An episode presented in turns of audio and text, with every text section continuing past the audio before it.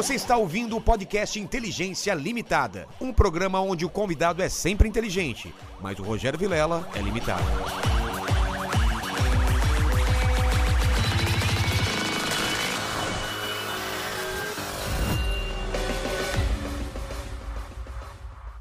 Olá, terráqueos! Como é que você tá? Eu sou o Rogério Vilela e está começando mais um Inteligência Limitada. O programa onde a limitação da inteligência acontece somente por parte do apresentador que vos fala, porque sempre trago pessoas mais inteligentes, mais interessantes e com a vida muito mais agitada do que a gente, não é? É, bem A agitada. vida dele. do, a vida do Luciano é muito mais agitada. É, quilometragem, né? É, quilometragem aí. Ele me falou a idade, eu fiquei espantado com a idade. Pois é. Quanto você achava que ele, que ele tinha de Ah, idade? eu achava que Eu, tinha... eu chutaria um 65. É, eu também vou nessa base aí. Achei que achei que eu errei feio, né? Erramos feio. Qual é a idade? 59. Rodou de pneu murcho aí, né? É, por isso que me chama de velho da van, né? e aí, pessoal, tudo Você, bem? você tá quase na idade dele, hein? É, tu faz. Fa, fa, é, é Tá verdade, quase, tá falta quase. É uns 5, 6 anos. É, né? exatamente, cara. É o velho da inteligência limitada, você daqui a pouco, é, né? O- Poxa, também pode ser um preto velho, não parece aquelas imagens de preto velho? Ó, pá. Barbinha Ele que ele branca. tinha um cabelo bem comprido. Tinha, agora. ele tinha um cabelo black E eu que não power. consigo fazer isso. Essa- Você precisa fazer um transplante capilar, que nem eu fiz. Sabe que, acho que não tem mais jeito, É. não, né? tem mais jeito, tem mais jeito. Tem mais agora jeito. é só gilete. Giletinha, Gilete. né? Mas antes de falar com o Luciano, queria que você falasse com o pessoal que tá em casa como eles participam dessa live maravilhosa. Ó, é o seguinte, o- as regras já estão fixadas lá no chat da live, tá bom? É, você pode participar com pergunta ou com algum comentário, É. ou então mandar aquele Um jabazinho, né? É, pra e a gente vai ler cinco no máximo, né? Se for muito legal a pergunta, a gente lê mais, É. né? E no máximo cinco jabás também. isso então, vamos começar? Vamos lá, Ô, ô, ô, Luciano, eu sou um cara muito interesseiro. Não sei se você Ok. sabe disso. Porque esse cenário todo aqui é repleto de presentes inúteis que eu recebo dos meus convidados. Tá bonito, Como esse é o, presen- o- é o programa 377, eu imagino que, né? Ó, Olha tantas só. coisas que eu tenho aqui. Você me trouxe um presente inútil? Eu tô vendo que tem um Trouxe, pacote aí, é. tem várias Não, eu coisas tenho- aqui em cima tenho da mesa. presente útil e o inútil. Vamos começar com o útil? Com o útil primeiro. útil então. primeiro? Útil, vamos lá. Vamos lá. Eu gosto de... Eu adoro dar esse presente pros Ó. amigos aí. Esse é um presente útil. Quem não tá vendo aqui é uma caixa enorme, quem tá só ouvindo. Olha útil. só. Eu sou fã disso aí. Aí, Cara, minha mulher de presente. vai adorar, cara. Minha mulher é do vinho, cara. olha só, que lindo. Ó, copos de cristal. Copos de cristal, a van é, Caramba. sem dúvida, o maior vendedor de cristal do Brasil. É mesmo? É o maior vendedor de cristal Vocês conseguem do um Brasil. preço bom por comprar em Nós quantidade e tal? compramos é, o que der, o que dá do mercado brasileiro, que é copo de cristal, não faz muito volume, né? Porque ele é feito na mão, né? Ele é manual, o copo Ah, de é? cristal. Então a gente também importa isso aqui da Tchecoslováquia. Tem uma câmera aqui Opa. em cima, ó. A gente tem uma Ah, é? câmera Mas aqui aqui, ó. Mas vamos ver cá. Aqui, abre aqui, ó. Aqui? É. Então vamos lá. Aqui tem que tirar isso aqui. Tá. Pessoal, e. Temos com o tempo, né? Tranquilo. Tranquilo. Pessoal que Vamos gosta buscar o disso. pessoal aí do chat Eu aí. amo copo. Tá, tá amo agitado. copo. Quer um olha só. pra ajudar? Ó, Olha aqui. olha só. Aqui a câmera. É. Olha aí, olha aí, olha aí. Mano, Quem olha- gosta, tua mulher? Então, me explica uma coisa. Não sei se você é entendedor, eu não entendo Ah, nada. ah. Por que, que os copos são tão grandes de vinho? Pra dar um, pra É pra, respirar? tonte- é pra tontear o vinho. Tontear o vinho? É. Eu é que fico tonto com Não, o vinho. olha né? só. É, é um copo. Eu digo o seguinte: esse copo aqui é tão bom que pode comprar vinho ruim pra ele, né? Que fica bom. É, que fica bom. Não, mas dá diferença Até o vinho copo, ruim fica né? bom. Olha só. Que lindo esse não? copo. Olha só. Então, E ainda pra- bem que é o Lene que tá aqui. Se fosse o Mandíbula, já ia estar fazendo o quê? Pedindo. Ah, eu também quero uns copos. Exatamente. Pra você e pra sua esposa. Cara. Lindo, né? Lindo, lindo, lindo. Eu Pô. amo copo. Eu tenho um. Assim, ó, eu acho que pra cada bebida tem um copo diferente, né? É, quem gosta de refrigerante, A gente bebe muito aqui Jack Daniels. Qual Ah, é o é? copo pra Jack Daniels? não, tem que ser o baixinho, né? Aquele baixinho? Aquele de uísque. É. É, quem gosta de, O- o- de, uma- de um refrigerante, o copo tem que ser como aquele de uísque, boca larga, porque quando ele é fino, estreito. Quando- quando a bordinha dele é muito destrói- fina. Destrói o, o, gás de dentro Ah, do, é? do refrigerante. Então, quando você E pega. copo muito alto, pra que que é? Ah, não, aí tem copos é, para champanhe, coisa assim, né? Mas eu gosto de tomar em, em cada, cada refrigerante, ou cada vinho, ou água. Não, em vinho- copos de cristal, então nem se fala, né? É vinho? A, a Ah, minha lindo, mulher toma lindo. uns copos desses, eu não entendo. Eu falo, pô, mas é um Mas tem- absurdo. Ah, E nós estamos coloca longe aqui, né? da van de, de Osasco, não? Não, longe. não, tá, não tá tão longe, não. Ah, é? Então, Lá- Se a sua mulher não foi lá ainda. Vou levar lá. É, vai adorar. Cara, que lindo. que Lindo, lindo, muito lindo. Sou, Dá pra fazer aquele barulhinho aqui, né? Que o É. pessoal faz e tal. Cristal. Que legal. E o que mais? que mais? Olha, tá, esse agora vamos nos. Já ganhei aqui é, seis copinhos, seis taças. inúteis. Ó. O velho da van. Olha Ah, só que Capitão Brasil maravilhoso. aqui. Capitão Brasil. Meu filho vai adorar o negócio. Eu Vou dar uma de mandíbula agora. Esse aí. Ah, esse também. aqui é? Esse aí eu queria também. Olha que Capitão legal. Brasil, quando tiver muita mosca em cima da mesa, coloca É. ali, as moscas vão tudo embora. Dá pra pegar aqui. Ah, Olha que legal, cara. Aê, Capitão E Brasil. por que ele tá sentadinho isso aqui? É pra colocar em cima de. Não, é, é caixa de agarradinho, som? agarradinho. É, é um personagem. Na realidade, né? hoje eu estou aqui. Não sei se, se eu posso me levantar. Olha né? lá, levante-se, por favor. aqui Com o meu traje aqui de gala hoje, né? É. um terno patriota, né? Mas posso fazer uma pergunta meio Ah, discreta? pode. A cueca combina ou não? A cueca combina. Vamos ver. Vamos ver a cueca. Vem cá. Cueca verde. Ah! É. Cueca. Brasil tá escrito! Brasil, né? Mas é feito especialmente Ó, ou existe? é, é, é. Olha só. Dá... Colo... Ah, Consegue colocar aqui, ó, ó, a meia e o. Ai, é, Ó! Mais pra frente um pouquinho aqui. frente. Olha só. Caramba. Tênis Leva a sério ou não leva a sério? Tem que levar a sério. Personagem, né? Total. É, nós criamos Quando que nasce esse, esse personagem? Muito É? importante. É, eu, você é publicitário, certo? Sim.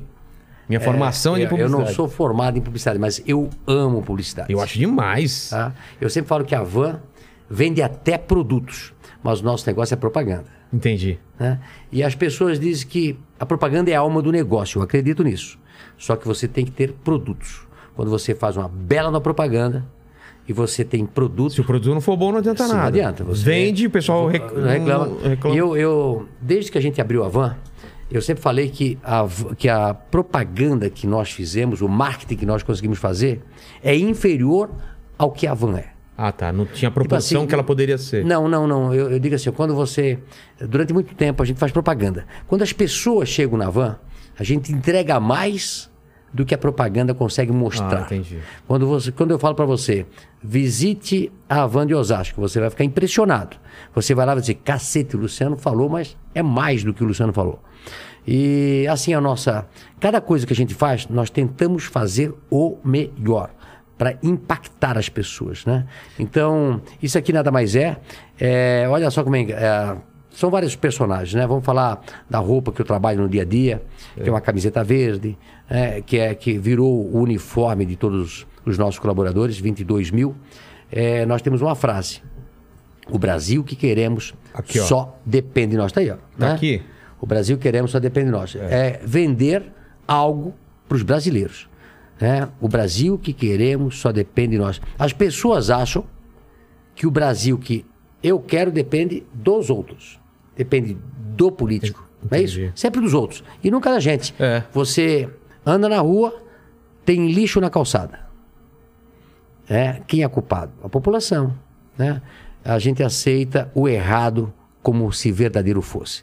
Então, se todo mundo colocasse na cabeça que o Brasil que queremos só depende de nós e nós trabalhássemos pelo nosso país, nós teríamos um país único. É, muito se fala dos né? japoneses, né? Que eles recolhem o lixo mesmo que não é deles. Não. Você não vê uma sujeira. Uma, Ô, né, ô, Vilela, você tem países, você esquece o celular em cima da mesa, você vai embora, depois de uma hora você volta, o celular está em cima da mesa. Porque não é, não é, é- Não, é, teu. de- não é teu, você não vai pegar. É, né?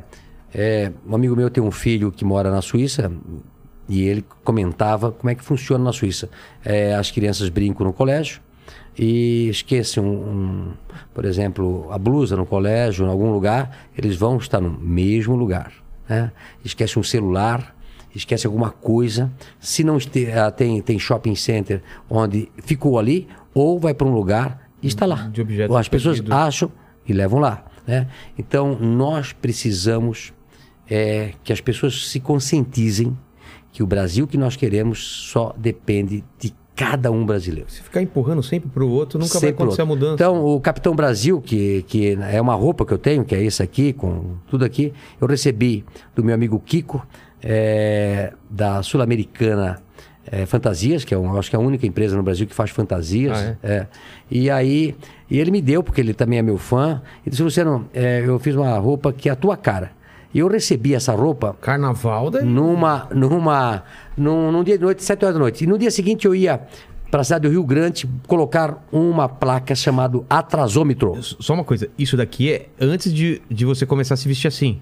Não, é, tem dois, dois movimentos, né? O Luciano, até 30 anos de Avan, não era conhecido, ninguém conhecia, o dono da Avan, né? É, eu, durante 30 anos, não apareci, nunca... Ninguém nem sabia, né? Quem é o dono da Avan? Ninguém nem sabia, achava que era, Que era- de é, eu achava que chinês, era de de americano, americanos. Você disse que teve em Brusque no É, ano em 2000, Brusque, né? O cara é, tem aquela loja... estátua- uma estátua da liberdade. Falei, ah, é uma, uma- uma- loja americana que veio pra cá. É. É. E aí, chegou em 2017, ah, muitos, muitas fofocas dizendo que era de filhos de políticos, filha de política.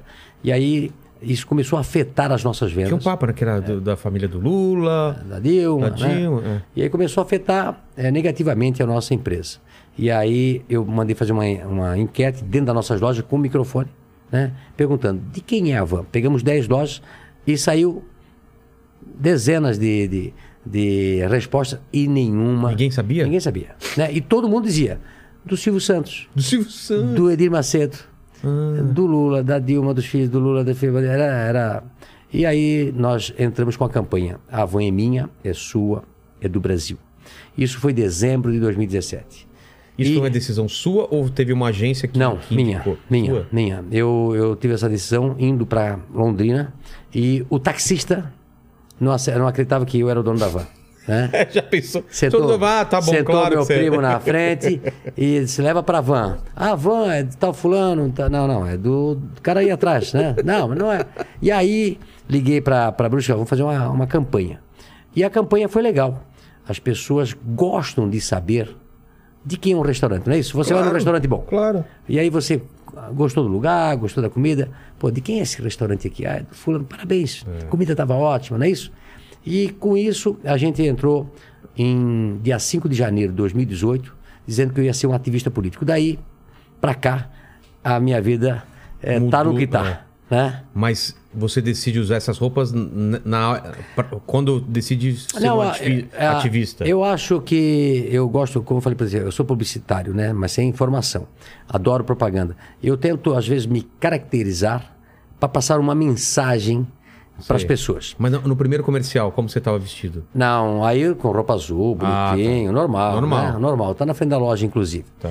E, e aí, depois que eu entrei na, na campanha política, aí comecei a colocar roupas para comunicar aquilo que eu queria que as pessoas marcassem na cabeça. Porque tem ah, o sensitivo, tem o visual, né? É. tem o olfativo, né? E eu queria é, é, mostrar para as pessoas é, de uma maneira mais lúdica de que forma que eu ia penetrar o, o- o conhecimento que eu queria passar. E o, o Capitão Brasil, é, no dia que eu fui botar a placa do atrasômetro na cidade de, de Rio Grande, no Rio Grande do Sul, que estava demorando a licença para sair, né? Demora, demora, demora. Aí eu inventei uma placa atrasômetro. Atrasômetro. E colocava, estamos esperando há tantos dias pelo alvará. Chega, tem cidades que a gente espera 5 anos, O quê? 20 anos. E quanto que é o aceitável? Quanto, quanto tempo Não, demora mesmo, o- Alvará? Devia aceitar um mês, dois meses, três meses, cinco meses, né? qual é a desculpa Mas eu acho pra- muito. Ah, as desculpas são as mais diversas possíveis. Desde a parte ambiental, é de tudo. Mas nada que vai impedir você de fazer a loja. Mas demora. É. Quando não chega lá no final, vence os alvarás, você tem que voltar para trás. E foi por isso que eu quis virar um ativista político, para mudar um pouco todo esse cenário. E O, o Lene tá pedindo para você ficar cá, um pouquinho cá, aí. E aí, ah, no dia anterior de eu ir pro Rio Grande do Sul, me aparece uma roupa aí de super-herói, né? E aí eu levei a roupa para casa, me vesti, e aí fui na frente do meu- dos meus filhos, da minha esposa, estavam lá, deitado lá, e aí eu disse, e aí, o que vocês acharam da roupa? Os meus filhos disseram, meu Deus, o pai não vai com isso, né? Eu disse, a André, a André disse, ele vai. Ele vai. Ele Já vai. conhece. né? E lá fui eu fazer a apresentação da primeira placa do atrasômetro de Capitão Brasil. Né? Uma roupa toda fortinha, assim, né? Com enchimento, Preenchimento, com linda, capa e linda. tal. E aí eu contava a história do atrasômetro, né? Que a burocracia é a mãe da corrupção Total, né? e responsável pelo atraso do nosso país. Né? A, a- a burocracia é formada ou para atrasar o nosso país ou para É, criar problema pra criar vender facilidade. problema né? É. para vender facilidades. Né? Quanto mais leis, né? e tem leis assim esdrúxulas, totalmente sem nexos, né? alguém fez aquela lei para ter alguma vantagem. É. E aí, depois daquilo ali, veio essa roupa aqui, que é o Terno Patriota, que foi feito é, por um dos nossos colaboradores. Como é que é o nome dele? O Gabriel, né? O Gabriel, você está me vendo aí, um abraço. Criou essa roupa aqui, que era uma roupa mais formal, de gala, é, numa campanha que nós fizemos que era Desmentindo Fake News. Durante a campanha é, de 2018, fui atacado assim ferozmente, como parecia que eu era candidato, É. né? É para me é, desprestigiar perante a população. E aí, durante o- o- os primeiros meses de 2019, nós fizemos uma campanha desmentindo fake news, onde eu era o apresentador. Alguém lia a notícia e eu desmentia a notícia, né? E aí ficou o segundo traje. Mas aí, depois se viu outros trajes que a gente tá, tá usando, é, sempre para impactar positivamente a cabeça das pessoas. Né? Acho que nós temos que levar, às vezes precisa desenhar. Vezes você fala, fala, fala, o cara não entende, você desenha. Exatamente. Né? E aí pega mais. Eu sou disléxico, né? tenho di- dificuldade de aprendizagem. é, a gente tem uma quem é disléxico tem dificuldade de aprender a ler, É. mas, e, e- mas o problema não passa a vida toda, né? Então eu, eu gosto muito de estar falando, estar escrevendo, tá, né? Pra- pra- porque eu gravo com mais facilidade. Mas como. Eu queria saber o, o, o moleque Luciano, como que era? Você cresceu onde? O que, que você queria ser? Olha, nasci em Brusque, Santa Catarina, é, numa, num bairro, numa casa de madeira. Por isso que é, é- alemão ou italiano? Brusque a- a deve colônia? ser 50-50. De 50-50. alemão, italiano, polonês. Né? É, nasci numa, num bairro lá, no, na Águas Claras, na entrada do Piazinho. Poço Fundo. É, fui para aula, eu senti que eu tinha dificuldade de aprender a ler. Ah, é? É, eu fui é, lá com uns 10, 12 anos, eu não entendia por que que todo mundo lia normal e quando a professora Luciano, é, continua a leitura. Eu não, eu- você vê a- as letras e não consegue ligar as Quem? letras. Elas né? embaralham? Assim, ela, como? ela, você não consegue ligar, você, você faz uma leitura muito ruim. Tá. E, e depois eu, eu, eu descobri que eu, para aprender, eu tenho que escrever, falar em voz alta e ver. Ah, tá. né? Então eu tenho, um- Memoriza. eu tenho uma, uma memória muito forte visual, né? mas uma memória curta, mu- muito rápida. Né? Às vezes eu, eu abraço alguém para tirar uma foto e eu pergunto seu nome, né? fazer um vídeo. Aí ele fala o nome, aí a hora que eu vou. é, Como é que é seu nome mesmo? É, rapidinho ela vai embora. É incrível, né? Só que você tem outras Memória habilidades. da Dory, né? Do, É. do- do- Procurando Nemo, né? E, e 10 a 15% da população mundial é disléxica. Ah, é? É, tem dislexia, descalculia, Tem o TDA, eh, TDA, TDAH, TDAH, né? São vários, vários distúrbios. Mas esse é um dos maiores Quando distúrbios. você era moleque, eu acho que nem se sabia isso direito. Nada, zero, zero. né? Eu só fui aprender a ler porque eu pensei, não, não é possível. Eu sou ótimo em matemática, eu sou ótimo em matemática, sempre fui um dos melhores alunos de matemática. Mas por que, que eu não aprendo a ler? Né? Se todo mundo lê com facilidade, aí eu pensei, o que eu vou fazer? Eu vou começar a ler jornal, eu vou começar a ler revista, eu vou começar a ler livro, tudo que tiver gibi. Na época tinha os gibis, não É. tinha? O que que você lia? Ah, via Pato Donald, você via tudo que pudesse Mas super-herói também? Fantasma? Na época era mais Pato Donald, né? Na Ah, época tá. das Disney, né? É. Das revistas da Disney. Então eu lia, lia o tempo todo até eu começar. Quadrinho a mais ter- fácil pra quem é disléxico, Ah, né? Um pouco, porque sim, tem imagem. Tem imagem, é. né? E você vai lendo. Mas assim, ó, se eu pego um livro, pego um livro e leio pra mim, se eu, se eu leio pra Em mim. voz alta. Não, ah, só. Só lendo. Só lendo, Tá. eu sou capaz de começar a leitura e quando terminar, não sei, não, eu não guardei o que, que eu leio. desespero. É. Então, eu tenho que. Eu gosto muito mais de ler em voz alta. Eu levo uma caneta e vou Arriscando. arriscando as coisas, ou vou escrevendo, né? A, a visão com a escrita eu Entendi. capto com mais facilidade. Mas nada disso me fez eh, ficar revoltado. Mas seus né? pais faziam o quê? Meus pais eram operários. Operários? É. Trabalhavam na fábrica. Meu pai trabalhou 42 anos, a minha mãe 30 anos numa fábrica. né? Meu, meu avô trabalhou 47 anos na mesma fábrica. Lá é o quê? Têxtil, têxtil né? Têxtil, é. E eu trabalhei sete anos nessa fábrica, sendo três na expedição e quatro como vendedor. Ali que me encontrei na profissão que eu tenho Mas o hoje. que, que você queria quando era criança? Você queria, você queria fazer o quê? Não, é, tinha algum sonho? Não tinha nenhum sonho. Queria talvez é, ser alguém que pudesse comprar uma casa, Ah, que tá. pudesse melhorar de vida. É, aí eu estudei no colégio ali da numa escola básica e depois é, fui para um, pra um colégio de segundo grau. Fiz faculdade de processamento de dados. Sou Ah, é? é, formado em ciências da computação, né? Porque eu gosto de matemática, né? Mas acabei não usando a minha profissão porque eu continuei como vendedor até sair para montar uma tecelagem, depois para montar Mas a van. você era bom vendedor? Eu adoro, É adoro? Mas adoro. desde o Eu começo adoro. você se achou? Eu adoro pessoas. É? Adoro pessoas, adoro pessoas, adoro, eu adoro abraçar, eu Conversar. adoro conversar, eu adoro. Eu não sei se eu sou melhor vendedor ou comprador, também adoro comprar, né? não para mim, né? Mas adoro comprar para empresa, né? Sei. Sou louco para comprar, louco, louco assim, de comprar volume, de querer vender volume. É, eu acho que tem tudo a ver. É, os disléxicos são no mundo as pessoas mais indicadas para fazer propaganda, né? O Walt Disney era disléxico. Ah, né? é? Não sabia. É. Olha na assim, a relação de disléxicos famosos. Einstein era disléxico. Caramba. Tom Cruise é disléxico. Por que será? Que Será que, que É, acaba. não, é eles- porque tem uma, um- uma facilidade em outras áreas e, e aí. Isso. O... Tem um aí bem, bem famoso. O Richard Bronson, né? O, esse da Virgin. Quem? O Bronson. É, Richard Bronson, porque ele tem o cabelo meio de fogo assim, já se vestiu de aeromoça. Sabe ele tem aquela é? companhia Virgin. Ah, Virgin, É sei, Virgin, sei, sei. É. Que é, é, antigamente tinha Sei. lojas de CDs nos Estados avião, Unidos, é. tem avião. Esse cara, meio Também malucão assim, é. É, é, pula de paraquedas, Sei, levou o homem para a Lua agora, de, de viagens espaciais. Esse cara é disléxico. Eu falo muito bem sobre isso. É bom pra pessoa Porque que, as pessoas que é dislexa saber que, nos, dá pra. que nos ouvem, né?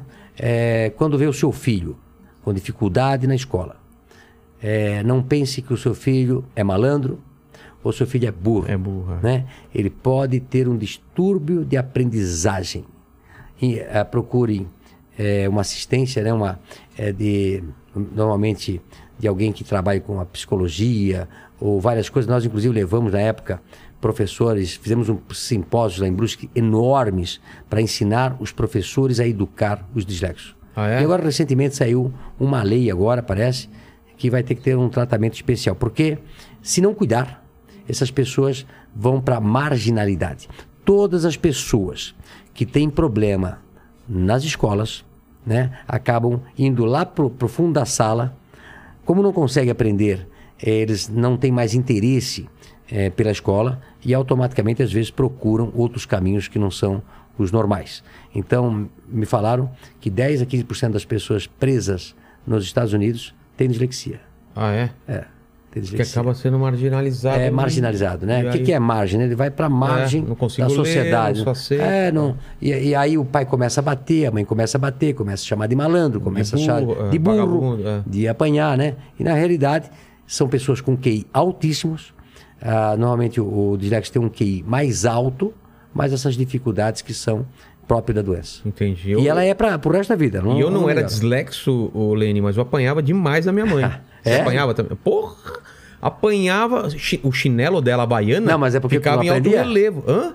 Não, a minha, minha mãe a- a- apo- batia porque batia. É. E eu Porque- era comportado, Ah, entendeu? é? mas apanhava, apanhava bastante. Minha irmã mais nova fizesse alguma coisa, quem apanhava, quem apanhava era eu. É, outra Mas, então, geração, né? Devia ser arteiro, né? Total. Ah? Não, aquela geração. Eu jogava, sabe que chute? Lembra do que chute? Sim. Eu jogava, eu jogava futebol com almofada no corredor de casa com quichute. Então as paredes de casa tudo com marca de quichute. Imagina a minha mãe vendo aquelas marcas. Merecia apanhar, né? Ah, merecia apanhar. Merecia apanhar. Merecia apanhar. Com certeza, né? Mas aí você- vendendo e, e você imaginava um dia vou ser dono de uma loja ou não? Era uma coisa muito distante. Olha só, né? Eu sempre fui líder de classe. É, com 7, 8 anos, não sei se hoje ainda existe nos colégios, mas se elegia o líder de classe. Eu lembro. Para falar com os professores, É, para ir na né? reunião dos professores. E aí sempre eu ganhava. Depois eu fui é, presidente do centro cívico, lá com uns 12 anos de idade. E aí eu via na- no, no colégio o que, que faltava. Ah, falta bola, falta isso, falta aquilo. Eu disse, como vamos arranjar dinheiro? Vamos fazer uma cantina. Com 12 anos de idade, fizemos uma cantina no colégio, que não tinha um colégio estadual. É, fizemos uma cantina. Eu, um amigo meu que trabalha comigo até hoje, o Zé Luiz Paza, nós fomos comprar uma lata de wafer, de wafer, né? Wafer, sabe aquele que... Sei, sei. Wafer, né? Uma lata assim dos 10 quilos. É, imagina, com 12 anos, fomos para o centro, compramos uma lata enorme e começamos a vender individual o wafer. Compramos uma caixa E vendia e vendia unitário. por tablete. Né? O sucesso foi tão grande. Semanas depois, já vinham combis para vender chicletes, gomas, balas, é, tudo, tudo. Foi uma loucura. E isso me despertou é, que eu poderia fazer algo mais. É importante para as pessoas que começam a sua vida ter autoestima, acreditar em si e saber que pode fazer a diferença.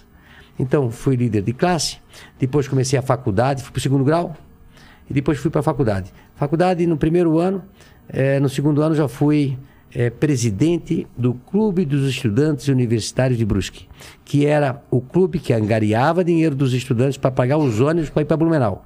Eh, hoje não sei como é que funciona, acho que eles ganham de graça do governo. Mas antigamente eh, nós precisávamos pagar, além da faculdade, precisávamos pagar os ônibus que saíam de Brusque, andavam uma hora até Blumenau. Eram, devia ser quatro ônibus de noite, quatro ônibus de, de, de dia.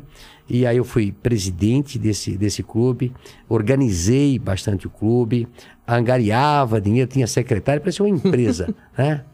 E aí eu pensei, caramba, a gente pode chegar por ali, né? E aí já trabalhava de vendedor. E logo, logo, trabalhando de vendedor, vi a possibilidade é, que apareceu uma pessoa lá querendo vender uma tecelagem. Com quatro tiares velhos, disse, olha, eu estou cansado, não quero mais trabalhar, eh, já trabalhei demais, trabalho das sete da manhã às cinco da tarde e queria vender essa tecelagem. Arranjei mais dois primos, compramos a tecelagem. E aí também comecei a tocar na a tecelagem. Você tinha E cliente? logo, logo, essa tecelagem que trabalhava oito horas por dia, né, ela começou a trabalhar 24 horas, Com turnos. turnos eh, sem parar. Mas você pegou os clientes dele ou teve que ir atrás? Não, fomos atrás de cliente e tal, porque como eu era vendedor, conhecia o Brasil Ah, todo, entendi, né? era mais Então eu, fácil. eu só- já tinha uma facilidade. Entendi. E no ano seguinte comecei a Avan com um sócio também que trabalhava comigo, Essa tecelagem chamava como? Santa Cruz. Santa Cruz. É. Mas a Avan é a junção Hang, que sou eu, com o Vanderlei. Então, Avan. a Van, né? E montamos essa, essa empresa em 1986. Qual que era a ideia sua Era ser atacadista. Atacadista. Atacadista e varejista, só de tecidos. Ah, só de Só tecido. tecido, só vendia tecido. Imagina, hoje uma loja de tecido praticamente você não vê mais. É. Né, Começamos com tecido, mas foi um sucesso de 45 metros quadrados. Em dois, três anos, em três anos nós já tínhamos montado uma loja de 2.500 metros quadrados, Ainda tecelagem. ainda só tecidos. Tá. E depois nós separamos em, em 90, é, 91, 92, ficou cinco anos com sócio. E aí depois a Van passa a, a crescer assim assustadoramente. que- quando que ela vira uma loja de departamento? Virou em 2000. E por quê? Qual foi essa decisão? Porque nós notávamos que o tecido ia se acabar, né? As pessoas não iam mais comprar tecido. Por- qual foi a, a mudança que. Eu lembro minha mãe comprando tecido para fazer Isso, roupa. E hoje em dia ninguém mais faz isso. Por que você acha que mudou isso? Não, mudou porque a facilidade de comprar roupa pronta, né? Ah, ah, barateou É, muito. Barateou muito. E hoje ainda tem costureiras que fabricam roupas sob medidas ou Ah, roupas tá. mais para festas, né? Mas a, a tendência é que eu viajava o mundo e eu via que loja de tecido tinha se acabando, estava se acabando. E aí nós começamos a modificar a, a nossa estrutura, que eu comecei também muito próximo de 1993 a importar. O Collor abriu a importação naquela época. Ah, eu lembro. É? De carros, de. De, de tudo, né? tudo, o Brasil era fechado Total. até Collor, né? Cara, era muito. Que. Tudo, tudo. Tinha sete tipos de carro. né? Você ia no supermercado. Tinha Kombi. Não, supermercado. hoje em Fusca. dia, a molecada não sabe o que é antes. Que tem verdade. batata. Que monte. Antes era, sei lá, dois, duas Carro, marcas de batata. sete tipos de carro. É. Tanto que você ia jogar stop, lembra Quantas cores de carro? Dois, três? Stop. Lembro. Carro com a letra C. É. Era Chevette, Caravão, não sei o que. Era pouco. Hoje em dia, cara, o cara pode inventar um carro que eu não sei Não, mais. e, e duas, três cores, né? É. É. Sete tipos de carro. E nós Sem, sem, fomos... sem, e e você não podia mexer no carro. Ah, eu quero carro com teto. com Nada, não, sei- nada, não, não, um é modelo o que só. vem. Não, e, é, e chegou uma época que você tinha que entrar na fila para comprar um carro. Um ano para comprar É. Lembra um do carro. telefone? Que você tinha que comprar um telefone fixo, que era o Custava preço de um carro. Mil dólares, né? Uns 5 mil dólares. sei, né? o o pessoal tava de presente de casamento. Tipo, pai, ó. Não, mas, um telefone é caríssimo. filho, né? Olha que absurdo. Era, fazia Era parte outra- do ativo da, da, É. da família, né? E Quando aí, começaram a abrir, então, o Collor abriu. aí o Collor abriu, é, eu fui para Coreia em 1993, há 30 anos O que atrás. estava acontecendo na Coreia nessa época? Já Coreia tava, já era o tava- maior produtor de tecidos da época. É mesmo? É. A E- tecnologia não era que nem hoje, então, porque eles são. Eles evoluíram muito. na Ah, todos os países no mundo que cresceram desde de Japão, depois da guerra, eh, os países começaram sempre com o ramo têxtil. Ah, é? Eles vão evoluindo e vão passando para a tecnologia. Entendi. Então, o Japão começou com tecido, depois foi para Taiwan, depois foi para Coreia, para Hong Kong, até chegar na China agora. E eu peguei depois do Japão, que foi Coreia, de lá para cá peguei todos os países onde foi passando o setor têxtil. Entendi. E ah, essa coisa da, da Coreia foi um negócio engraçado. É, como eu trabalho sábado, domingo, feriado, não tem tempo para trabalhar, é, hoje eu trabalho menos do que eu trabalhava antigamente. Antigamente eu saía da- do escritório uma, duas horas da madrugada, todos os dias. Ainda hoje, as pessoas mais antigas da cidade lembram que passavam no escritório, a luz do escritório estava acesa. né? Passava uma hora da manhã, duas horas da manhã, é, tinha hora para começar, mas não tinha hora para sair, né? E aí um dia eu me lembro que estava feriado na cidade e tocou o telefone, tocava o telefone, tocava o telefone. Na época tinha a central com a telefonista, né? E como era feriado na cidade, naquela época a gente fechava aos feriados, é, aquele telefone tocava, eu pensei, putz, eu estava no quarto andar e tocava lá no terro, né? Aí eu pensei, vou lá de- tocar, vou atender. Foi lá, estava chegando uma ligação de um amigo meu, de Fortaleza, o Damião, dizendo: Ô Luciano, eu tenho uma proposta para fazer para você. Você não quer ir para a Coreia comprar tecidos? O preço é muito barato. O produto que custa 15 reais no Brasil custa um dólar lá na Coreia. E o, É dólar, o dólar tava. O dólar, na época estava 2,5, Tá. mais ou menos. Mas depois, em 94, ele voltou a 1 a 1. Você lembra que Lembro do- eles fizeram a paridade, É. né? Mas imagina que era 2,5, mas era um, é 2,5 contra 15, né? E aí eu disse, eu vou. Quantas pessoas vão? Ah, vai uns 15, 30 pessoas, vai um monte de empresários. Eu disse, estou dentro. Olha só, eu trabalhando no final de semana, toco o telefone, fui atender, vem uma oportunidade. Né? Foi feita uma oferta para mim, eu tive a coragem de 1993 acertar de ir para a Coreia. Né? Quem vai, Damião? Vai o coreano, Shang, que é meu amigo até hoje, e vai mais 15, 20 pessoas do Brasil todo. Ok, tá dentro. Quando, imagina, ir para a Coreia em 1993 era como ir para a Lua. É. Com- Tá? O Brasil recém estava abrindo ah, o mercado, eh, ninguém quase importava. Eh, e também para fazer uma viagem internacional para a Coreia, em 1993, há quase 30 anos atrás, era uma coisa muito assim. Como que era? Você ia por onde? Não, putz, a gente foi para, não sei se foi para Europa, Europa, não, acho que fazia ainda, acho que a África do Sul, a África do Sul fazia A escala. fazia lá. Então fomos para lá e quando eu cheguei no aeroporto naquela, naquele dia para viajar, só tava eu, o Shang e mais um cara só. Todos que Desistiram? foram eh, convidados não foram. E por que você acha isso? Porque é medo. É, ah, é longe. O que, que eu vou fazer lá? Como é que eu vou importar? Todas as, as minhas eh, as minhas dúvidas, né, os meus as minhas dificuldades, eram inerentes a todos eles. Claro. Né? Eu vou para a Coreia, vou fazer o quê? Num país, como é que eu vou importar? Era tudo novo. Mas a gente foi para a Coreia e mudou minha vida, né? Porque comecei a ver produtos, ver. Aliás, eu, eu- comecei a viajar para fora ah, em 1988. Sempre falo para as pessoas querem abrir a cabeça, né? Tem pouco dinheiro, guarda e vai para o exterior, né? Cuidado com que país você vai, né? Tem que país, né? Eu fui a primeira vez para a Europa, viajei a Europa toda em 1988. Outra cultura. É, outra- tinha 26 anos, que também era, era uma coisa, mas no ano seguinte fui para os Estados Unidos. Os Estados Unidos me abriu a cabeça, me abriu a cabeça. né? E chegando na, na, na Coreia, É, chego à noite lá e aí pego um táxi e fui pro, pro hotel. Eu, o Shang e mais o Wellington, que foi comigo naquela época. Cheguei lá, eu vi cheio de luz vermelha, luz vermelha para tudo quanto é lado lá na Coreia. Eu fiquei impressionado. Disse, meu Deus, aqui deve ser luz vermelha na época, o que que era aqui no, no Puteiro, Brasil? né? Puteiro, É, né? é. Hã? Com certeza. Pô, Não tá. que eu saiba, é que o, Não. o, o Lene conhece mais aí. É. Mais ou menos. Não, mas era isso, né? É, claro. Hoje luz ainda vermelha. não sei se Casa ainda... de luz Ah, vermelha é Casa do puteiro. Vermelho é, puteiro, zona, né? é. Eu pensei, caramba, né? Tô feito aqui, né? Solteiro, 20... Solteiros. É, 20 e poucos anos lá, né? É, tô- Coreana de, vídeo, de vida fácil. E, e aí, lá na, na Coreia é muito famoso o karaokê, né? Tal. É. Eu disse, Shang, o que são essas luzes vermelhas? Ó, tá lotado de luz vermelha aqui, o que, que é? Eles disseram são tudo igrejas anglicanas. Nossa. É, são igrejas anglicanas. E aqui se prega a riqueza.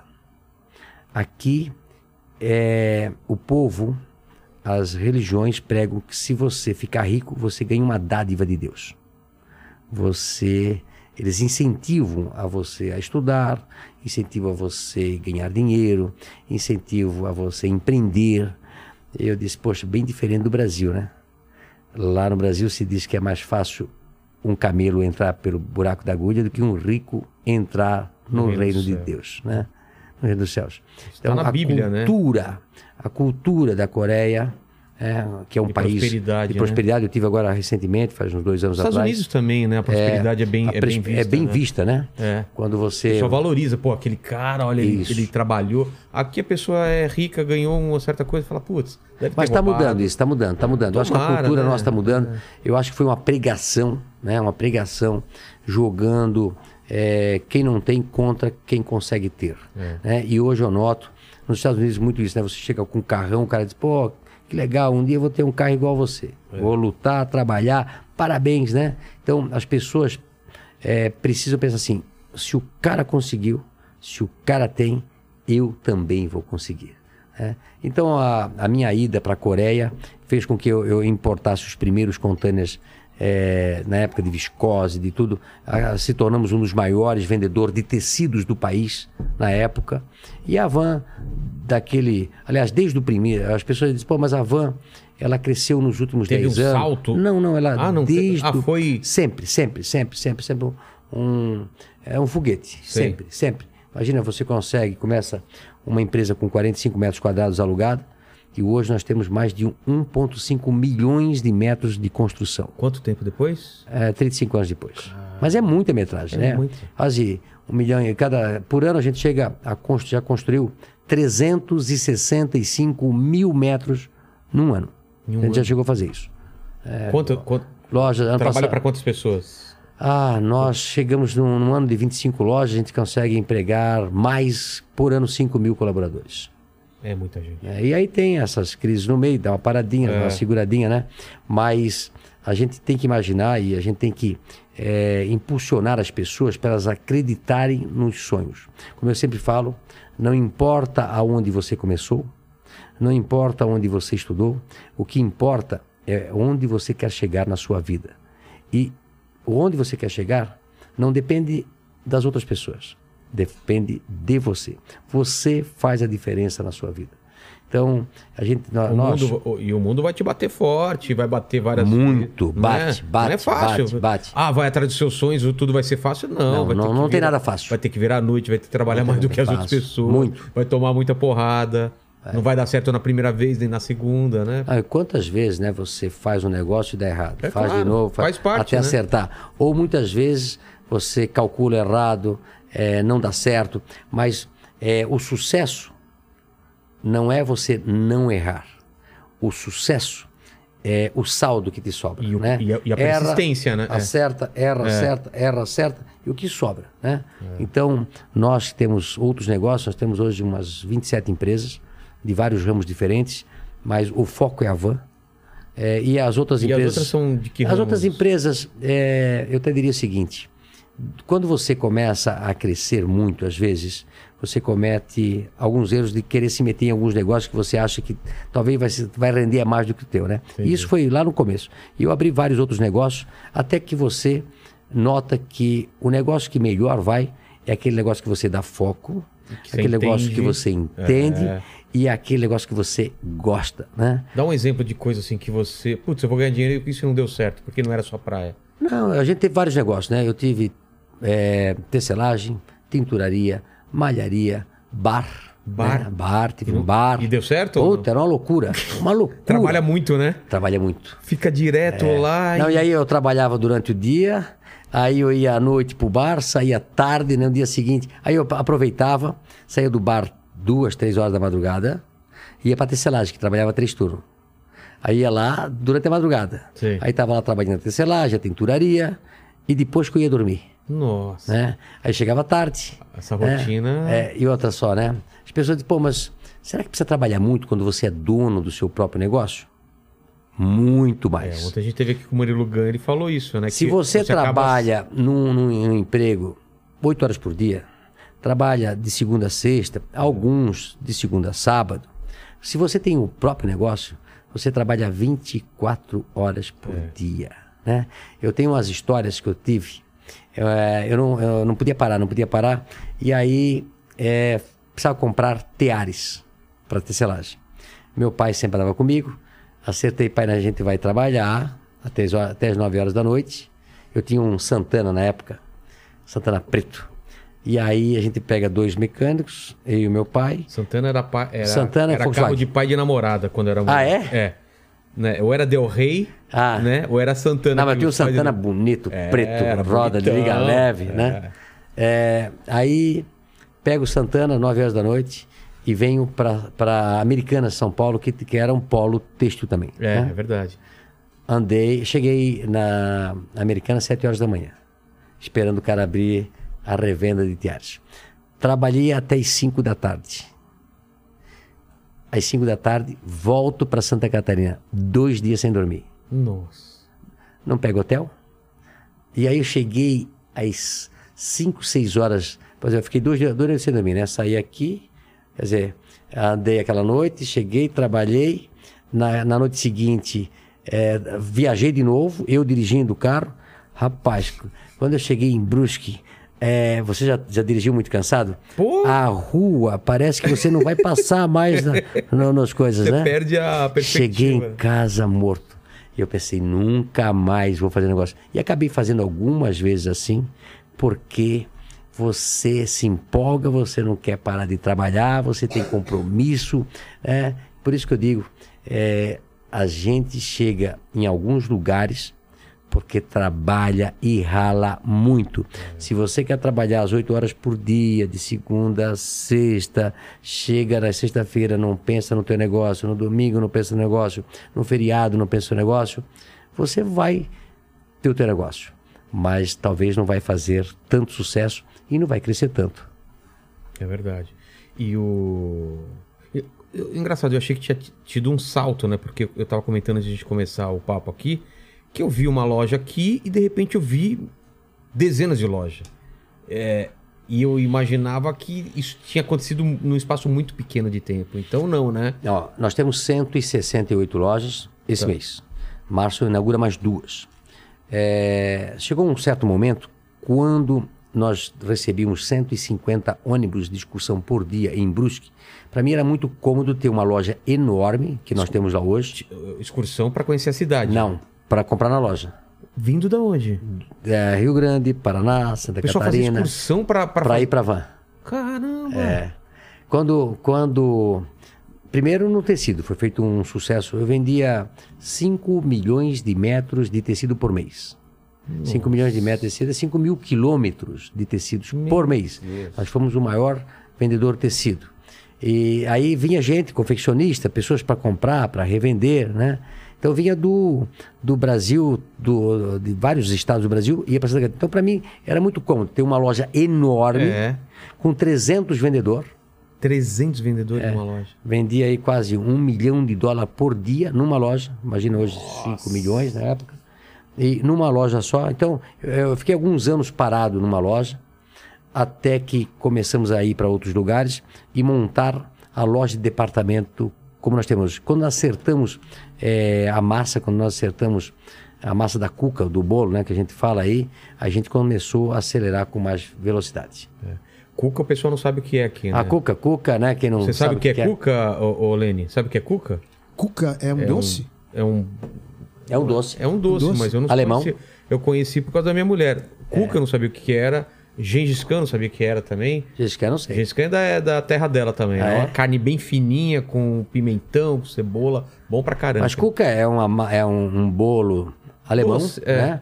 É, com massa de pão, às vezes, ou massa de bolo, e coloca farofa, coloca banana, coloca abacaxi, né? Pão com vina, sabe o que é? Pão com vinho assim. É. Sabe o que é pão com vina? Não, pouco vindo no Pão sei com não. salsicha, cara. É, pouco vino.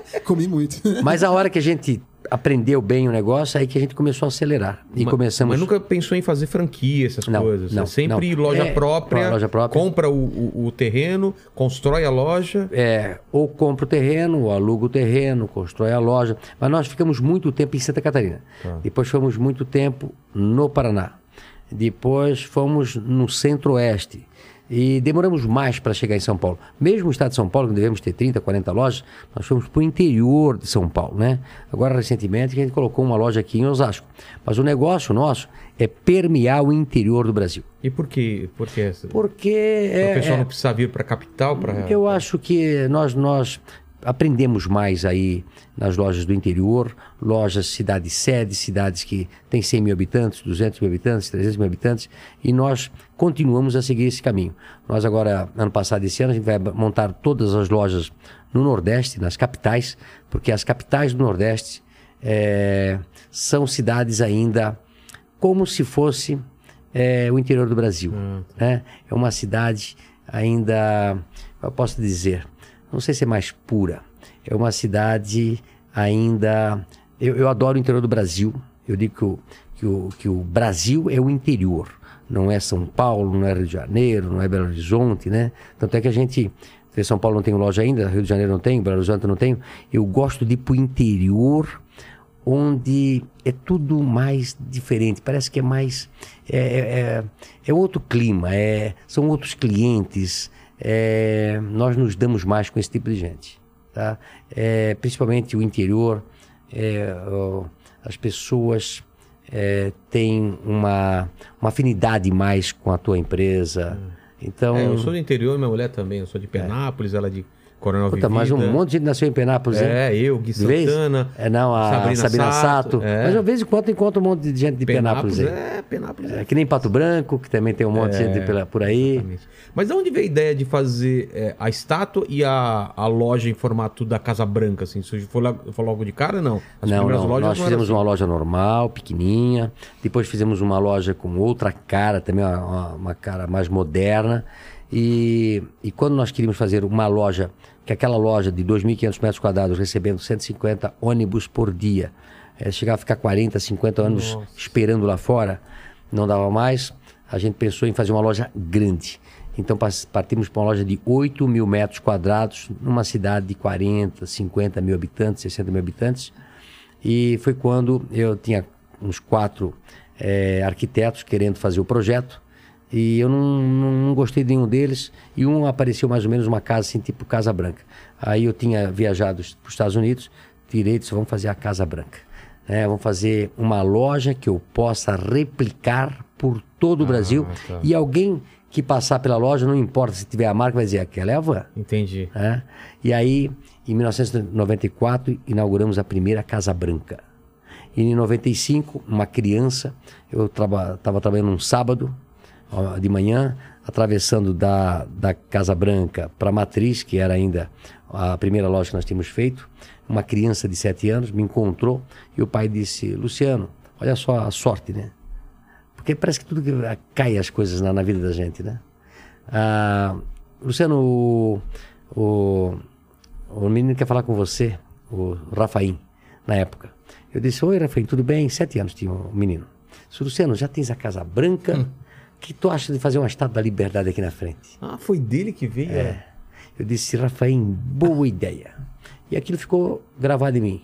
Pô, fazer uma estátua da liberdade vai fazer sucesso. Marqueteiro, É. né? Estátua da da Casa Branca. Não tem tal. como não, a galera É. não passar na frente. Arranjei o Ceará, né, um artista plástico lá do Beto Carreiro, em 95 inauguramos a primeira estátua da liberdade. Que tamanho? Que é um sucesso. A primeira foi 25 metros quadrados. Temos uma em Barra Velha de 55 metros, 57 De metros quadrados de altura, que é maior do que o Cristo Redentor, que é Ah, a é? maior estátua do Brasil. E agora fizemos um padrão de 35 metros quadrados, que a gente permeia o Brasil todo.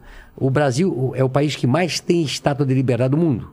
Mais do que os Estados Unidos. Mas os Estados Unidos, lá tem. Deve ter uma ou outra. Não, lá lá. deve ter, tem a de Nova York, tem a de Las Vegas, é, deve ter mais lá É, deve também, ter né? umas pequenas, uma cidadezinha. é, mas o Estado da Liberdade tem no mundo todo, né? Sabe que ela não é americana, ela veio. Ah, é? Não, da ela, veio do- ela veio da França, da França. Foi um em outro- presente né, é, da França para os Estados Unidos quando os Estados Unidos fizeram 100 anos de independência. E hoje o país que tem mais Estado da Liberdade é o Brasil. Olha só. É. E aí, agora, às vezes a gente chega a mandar a estátua antes, como foi o caso de Osasco, para marcar o terreno, já para dizer que nós estamos chegando, né? Antes As pessoas amam a Estátua da Liberdade. Tira amam foto. para tirar foto, fica bonita, né? É. Fizemos essa última agora aí, a gente desenhou ela no computador, usamos 3D, né, no computador, fizemos um molde e nós fizemos estátuas que demoram um mês para fazer cada estátua dessa. Custam um milhão Já e meio. pré-montada já quase. Um milhão e meio cada uma.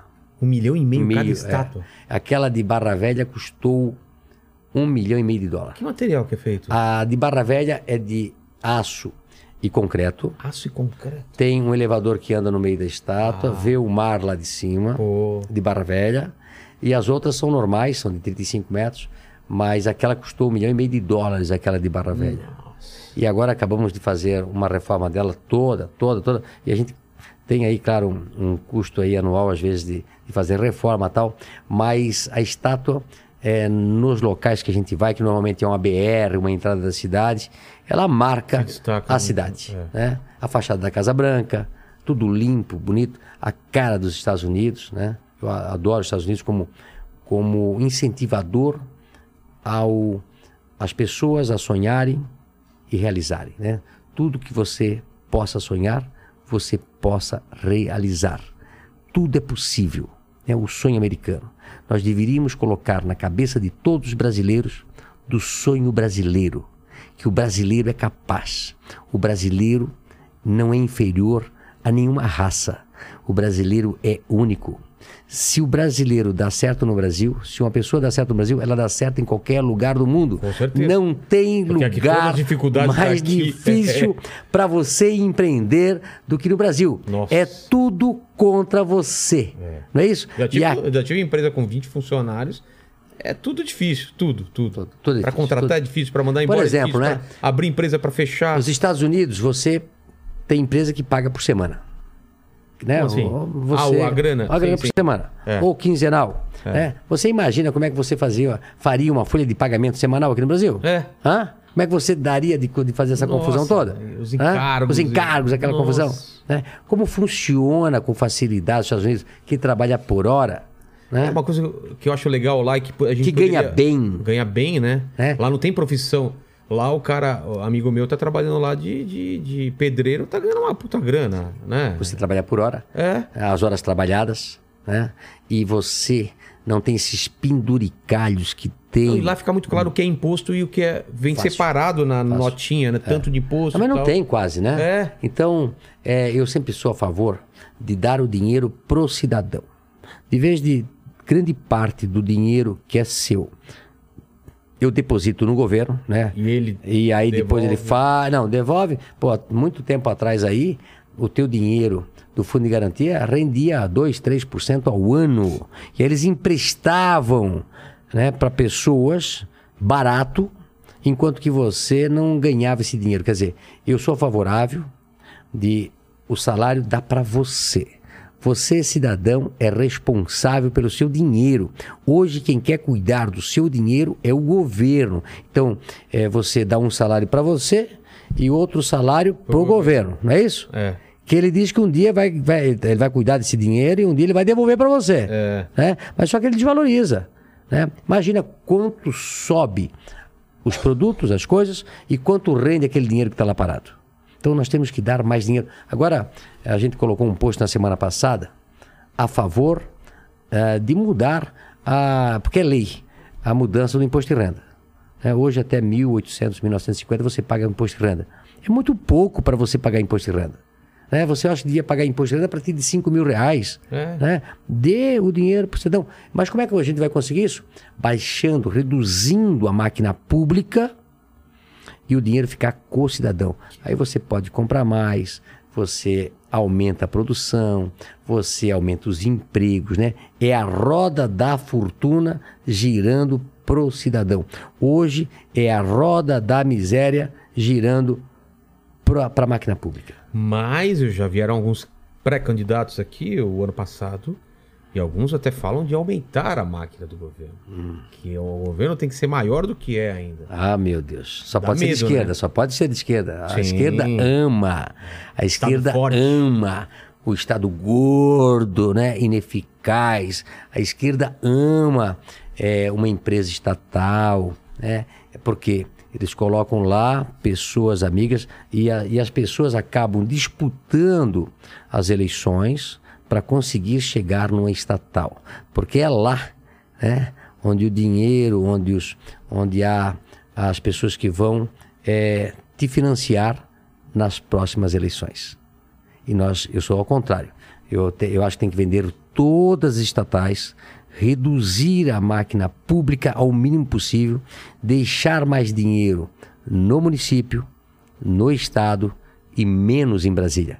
Todo o dinheiro que vai para Brasília precisa ser carimbado e cada 100 reais que vai para lá volta quanto para o município? E de que forma volta? Do 100 que vai para lá, quanto que volta para o município? Então, nós precisamos mudar tudo isso. Exatamente. Agora, quero saber. A gente vai saber que tem muito rolo ainda, tem CPI, tem muita coisa que o pessoal deve estar. Como tá o chat aí, Lene? Tá tranquilo ou não? Ah, tá, tá aquele velho Aquela chat guerra. de sempre, aquela, Aquela guerra, guerra. Aquela guerra. O é. que estão Ah, falando, é? por exemplo? Vamos Como lá. guerra? Ah, assim, ó, tem um pessoal que fala assim, ó. é, ah, é opa, agora sim, a, a- aparta o velho da inteligência. Aparta? É. Nossa. Aí, ó, mega empresário envolvido com política. Então, vamos falar dessa, dessa parte de ativista, Luciano. Vamos lá. Quando que você decide? Fala assim, tô minha empresa está faturando, tenho isso, mas eu, eu quero fazer alguma coisa pelo país. Da onde vem essa vontade de, de se meter na política? Porque Eu isso, acho- vendo de fora, só te traz prejuízo, né? Só me traz prejuízo. Porque Eu, eu, eu tá ganha- eu ganharia mais ficando calado, É. ficando na minha empresa, não me envolvendo com pessoal vai te política. investigar, vai querer... Mas é, e, e o que, que eu vou deixar para os meus filhos? O que eu vou deixar de legado? É, o quanto Tem a ver com a missão, significa para você só ganhar dinheiro. né? Chegou um patamar da minha vida onde é, eu acho que eu posso dar algo para a sociedade. Eu vejo muito isso nos empresários americanos. Né? É, uns fazem grandes fortunas e começam a fazer doações para entidades, outros vão até para a vida pública, como foi o, o, o, o Bloomberg, né, que foi ser prefeito de Nova York, quase que foi candidato a presidente dos Estados Unidos. É, outros que vão para a vida pública se doar para tentar melhorar o seu país. E eu vejo que muitos brasileiros é, não querem saber de política.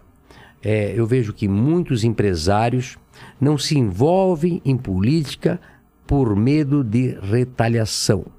Muitos empresários acham que se meter em política vai fazer com que a licença dele não saia, ou muitos empresários precisam eh, do governo para sobreviver. É. Nenhum desses casos eh, vem no meu caso. Né? Desde que eu, eu fui ativista político, eu comecei a dizer: eu não estou conseguindo a minha licença nessa cidade, né? porque o órgão não funciona. Né? Foi aí muito famosa a briga que eu tive aí com o IFAM, né? mas não é só com o IFAM. Eu brigo com todos os órgãos públicos que sentam em cima do teu projeto e não tem pressa de dar o alvará. E não é às vezes porque tem um problema lá, porque eles não têm interesse nenhum, né? porque eles ganham bem, é, têm garantia de emprego, se aposentam mais cedo, agora já mudou um pouco a lei aí, né? E ninguém pode mudar é, eles de lugar. Então eles não têm interesse, é, começam a arranjar pelo em ovos, e como aconteceu em cidades, de ficar 20 anos esperando uma licença. Né? Nós temos pressa, nós gostamos de chegar numa cidade, falo para o prefeito, não quero terraplanagem, não quero terreno de graça, eu quero urgência nos alvarás, porque nós temos pressa de construir. Nós, por quê? Porque alguns, alguns não, porque antigamente, né? antigamente você ganhava muita coisa Ah, é? nos municípios, né? Hoje com a lei é, agora não, não dão mais. Mas muitas pessoas pensam que o empresário quer coisa de graça. Não, nós queremos celeridade, rapidez nas licenças. E, e por isso que eu brigo. Então, as pessoas às vezes não se metem na política porque acham que vão ser prejudicados. E nós temos que ter a liberdade, todo brasileiro, não importa se é empresário, trabalhador normal, de, de poder dar a sua opinião, dizendo isso está errado, isso está certo, isso precisa ser melhorado. É só dessa forma que nós vamos melhorar o país. Então, eu tenho 59 anos, acho que eu posso contribuir com o país colocando o dedo na ferida. Aliás, é isso que eu quero na minha empresa. A empresa vai ganhando anos, ganhando experiência, mas não pode envelhecer. E para que ela não envelheça, nós temos que conversar com os nossos colaboradores, principalmente para as pessoas mais de cima, que nós temos que escutar todos. Lá na empresa, nós pregamos, pregamos que todo mundo é igual. Todo mundo tem voz na empresa. E aí as, as ideias vão chegando em cima da mesa e nós vamos escolher a melhor ideia. E não a ideia de quem tem um cargo maior. E, lamentavelmente, por ego, as pessoas, às vezes, que trabalham no governo, né, têm uma ideia né, ruim, né, mas só porque a ideia é dele, ele tenta colocar aquela ideia em prática. Ou, pior ainda, né, às vezes, uma licença não sai por ego de algumas pessoas. Pra... Simplesmente para não sair. É, É isso? depende de mim, tá bom. então, eu vou acho segurar. né, que nós sim precisamos deixar com que todos os brasileiros participem do processo político para que a gente possa mudar o nosso país. Você começou em 2018, mas... Em 2018, comecei, eu disse que eu ia ser ativista político em 2018, dia 5 de janeiro, e me envolvi na campanha a partir do dia 17 de agosto de 2018. Foi pra rua, subiu em palanque. Não, não subi em palanque, Não. usei as redes sociais. Rede social. Redes sociais.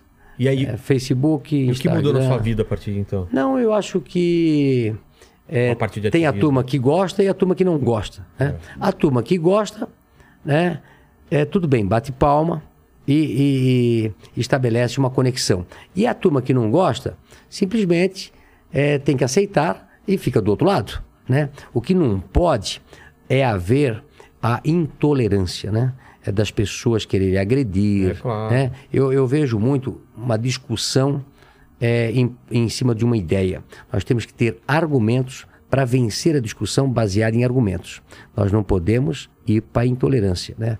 A intolerância é a mãe da violência e irmã é, da, daquilo tudo que acontece de ruim para as pessoas. As pessoas vão para a violência, vão para a ignorância, né? A irmã da ignorância e a mãe da violência. Então, eu estou batendo muito sobre isso. Eu acho que nós vamos entrar no ano eleitoral.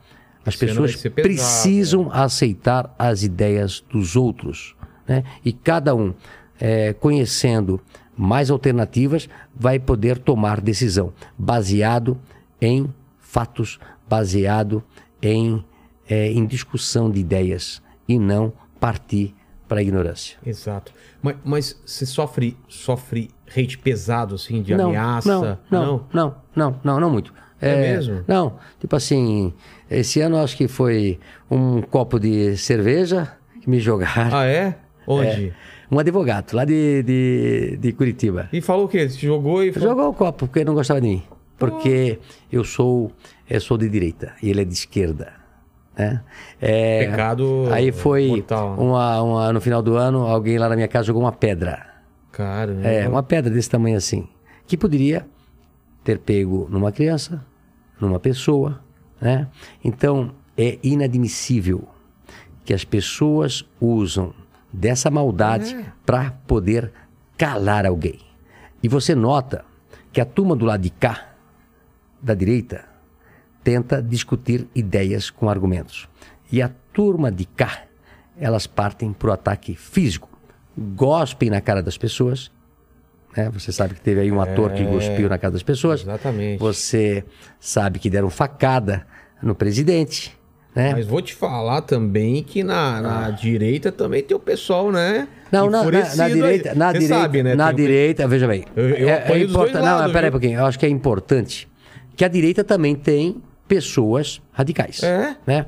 Então, assim, ó, eu acho é, que os radical. dois lados precisam escutar e, conversar. discutir É. com argumentos. Agora, não partir pro ataque sem discutir. Eu falo muito na van. Não, eu ataque e também amo, amo ideias. parar de falar com o pai, parar de falar com amigo por causa de política é meio absurdo. Ah, eu, eu assim, ó, é, eu adoro que as pessoas adoram receber, eu, eu adoro receber críticas, né? A gente abre a van, nós temos uma equipe, chama-se Encantar, e a outra é Solução. Na equipe Solução, são todos os líderes, todos os gerentes, todos os diretores. E tem alguém colhendo todas as informações de pessoas que reclamam de alguma coisa na van. De alguma coisa. Tudo, desde o. Toda, ah, eu fui, Papel tro- higiênico fui acabou. trocar alguma coisa e não deu. Ah, não- não só de funcionário, Não, de não, tô falando de clientes, Ah, de tá? clientes, tá. Então vai tudo para a rede e vai tudo pro, pro solução. Tá. E lá a gente coloca loja tal, reclamação tal, é, do cliente tal. O nosso gerente tem que ligar pro cliente e perguntar o que aconteceu, resolver o problema, pedir desculpas Aí só depois da baixa. né?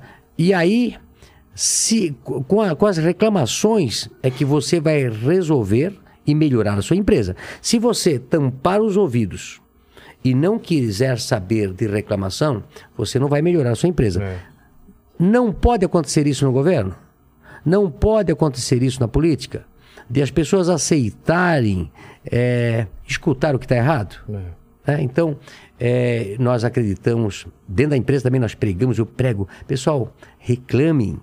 Né? Aí nós temos é, o canal Solução também, tem, tem o Encantar, que, não- pra- que é todas as coisas para encantar o nosso colaborador, mas nós precisamos mudar a forma de atender as pessoas, né? escutar e se criticar qual é a solução.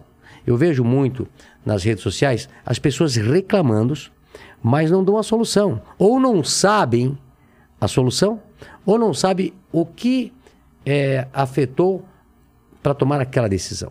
Né? Então eu vejo muita discussão sem nexo. É, o, o, o Lene tá pedindo a palavra aí. É, Fala não, aí. é que surgiu uma, uma pergunta polêmica aqui. eu- Vamos lá. eu- é, é- é bem polêmica. Eles estão falando assim o seguinte: está pedindo para você, Luciano, explicar é, um- um- uma história de busca e apreensão que a, a, a loja de Blumenau parece sofreu em 1999.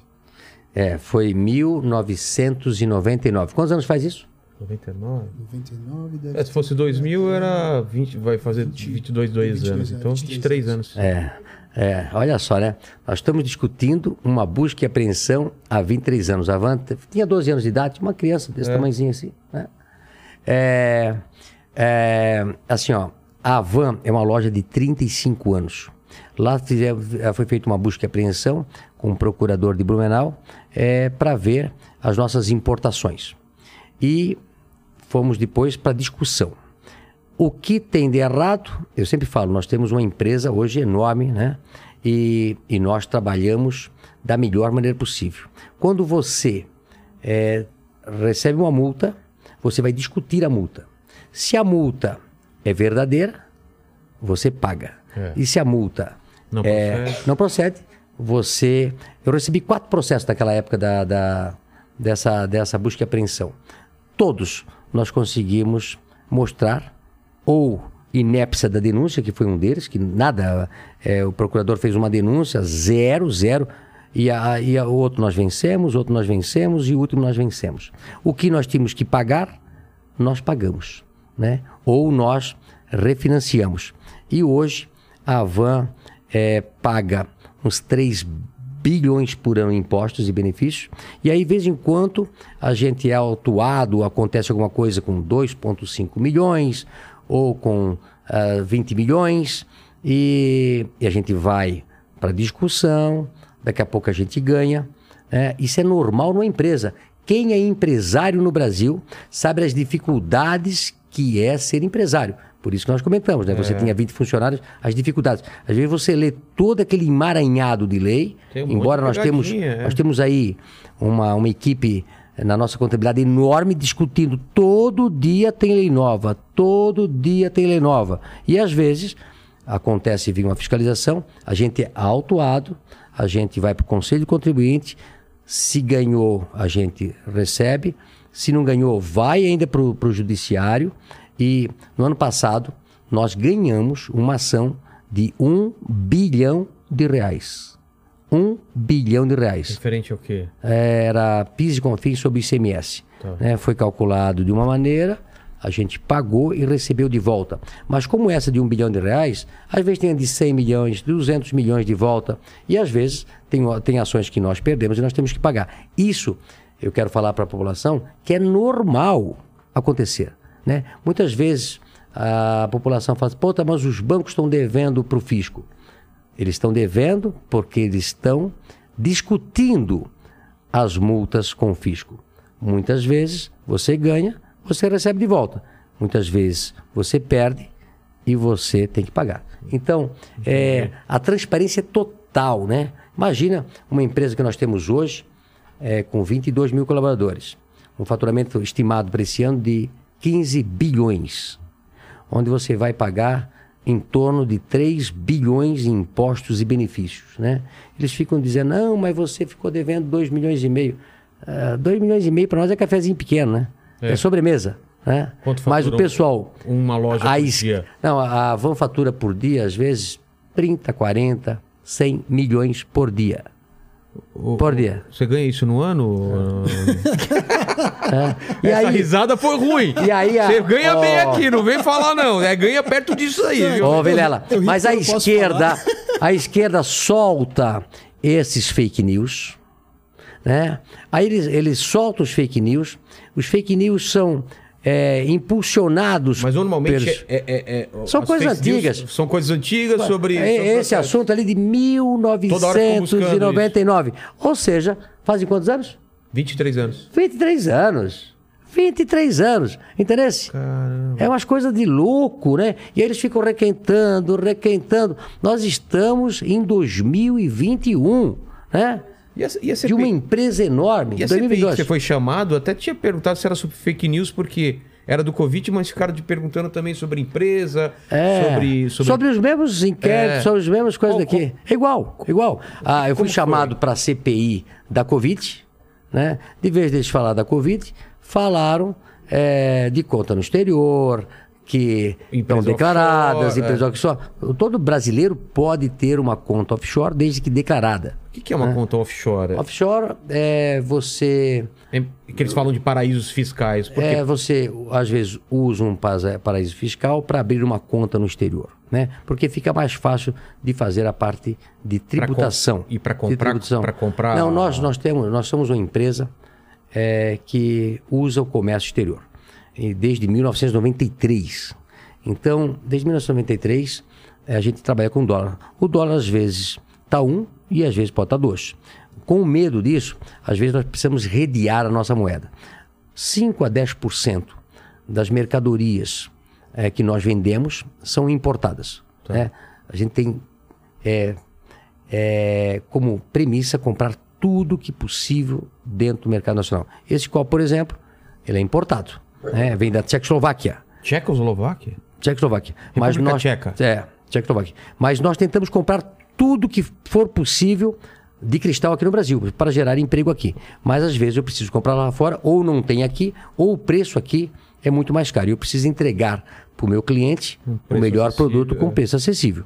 Então, a gente sempre deixa uma quantidade de dólares ah, nessas contas para que se o dólar é, uma, é um hedge natural, se o dólar subir muito, né, a gente paga com o dólar que está lá fora, que a gente mandou mais devagar, mais, mais barato e assim por diante. É uma forma de nós eh, cuidarmos da nossa empresa, Não quebrar de- para não quebrar a empresa, O dólar como a foi a gente viu.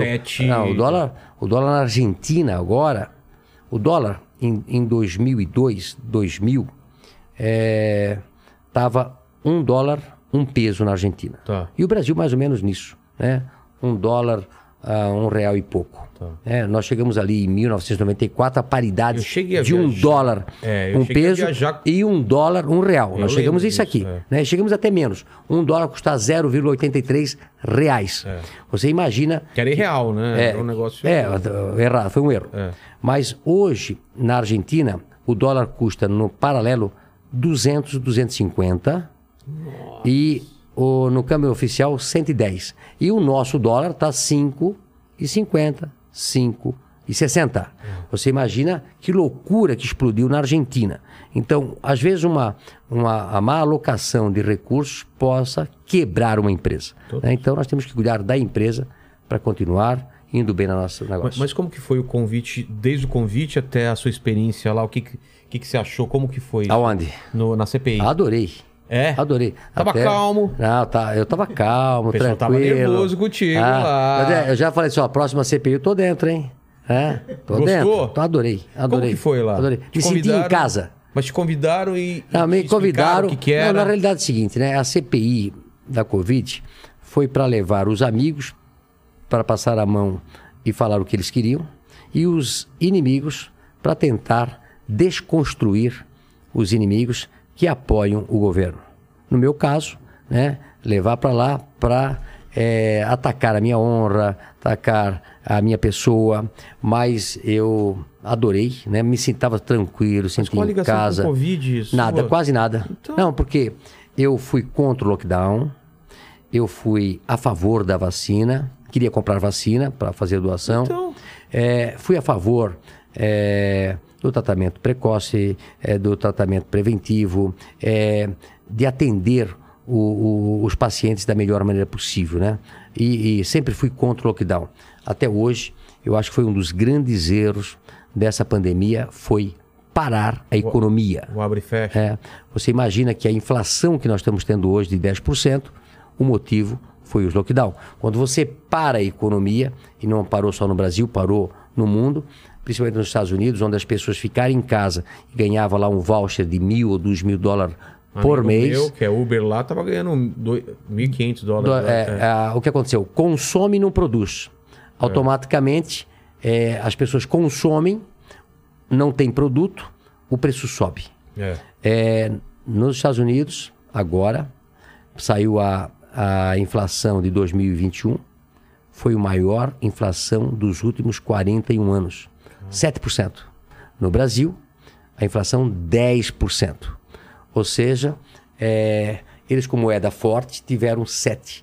Nós com um dólar ainda contra nós, porque se o dólar sobe, sobe a gasolina, Sobe sobe tudo. os produtos, sobe o frete, sobe o container, sobe tudo. Então ainda nós deu 3% a mais. Mas na zona do euro teve vários países com 6% de inflação. Isso tudo é do fique em casa e a Como foi pra- economia a gente vê depois. O, o, o lockdown, como foi? O lockdown, fizeram, é, 2020, Vocês cresceram a- a- 2020 a gente empatou o faturamento. Mas com- vocês cresceram a venda online? Crescemos online, mas crescemos também na offline. Nós crescemos ano passado 25%, Mesmo com... com- mesmo com Covid. E esse ano, agora, ontem, a gente cresceu 35%. Então, a gente está crescendo com todas as dificuldades. Mas vocês, estão, vocês viram aumentar muito a venda a, online? a, a venda online nossa está em 5, 10%. Ah, só? É. Achei que era... É, 5, 10%. Nós, nós somos bem focados é, em, em levar a loja próximo do cliente e atender o cliente ou na loja, ou a cliente que compra e busca na loja, ou cliente que é lá do Acre e tal, compra e a gente entrega na sua casa. Entendi. Mas as lojas são tão bonitas que as pessoas querem passear. Ter a né? experiência. A experiência de compra. A Van montou estruturas de loja que são experiência de compra. né? Nós não botamos quatro paredes, um telhado e jogamos a mercadoria em qualquer prateleira. Né? Nós montamos um cenário onde as pessoas vão passear, vão levar a família, vão levar o vô, a avó, vão levar as crianças para passear. A van tem um mix de 350 mil itens. É como se fosse um marketplace próprio. Né? Então, a Van entregou é, um tipo de loja que é único no mundo. Né? Você pega essa loja que nós temos aqui na Marginal, ela tem 20 mil metros quadrados, 25 mil metros quadrados de Osasco? estacionamento, é Osasco. tem estacionamento gratuito, ar-condicionado, área de alimentação. É, é um verdadeiro shopping é, de um dono só, né? onde você tem crédito próprio, onde você compra tudo num só lugar, faz um pagamento só. É, é, um- é algo que eu, que eu viajo o mundo todo, nós montamos um negócio diferente. Hum, é, a gente vai para algumas perguntas, mas, mas antes, só, só para finalizar do- da CPI, é, como ficou então? Não, a CPI. É, é, a acusação era, era sobre fake news? Não, não. Não a é? CPI era da Covid, mas perguntaram sobre fake news. É, então, mas, né? mas baseado em quê? O que, que eram posts? O que? Nada. é, Eu, eu, eu dei a, gente tava minha falando- opinião. Mas antes a gente tava falando também, falaram que de disparar também coisa para WhatsApp, né? Ah, Não- tá. Não, é, não, é. Veja que bem. que ele- Eles. Até trouxe aqui. Ah, trouxe um robozinho, trouxe um robô, hein? trouxe um robô, é verdade. É, É, olha só, né?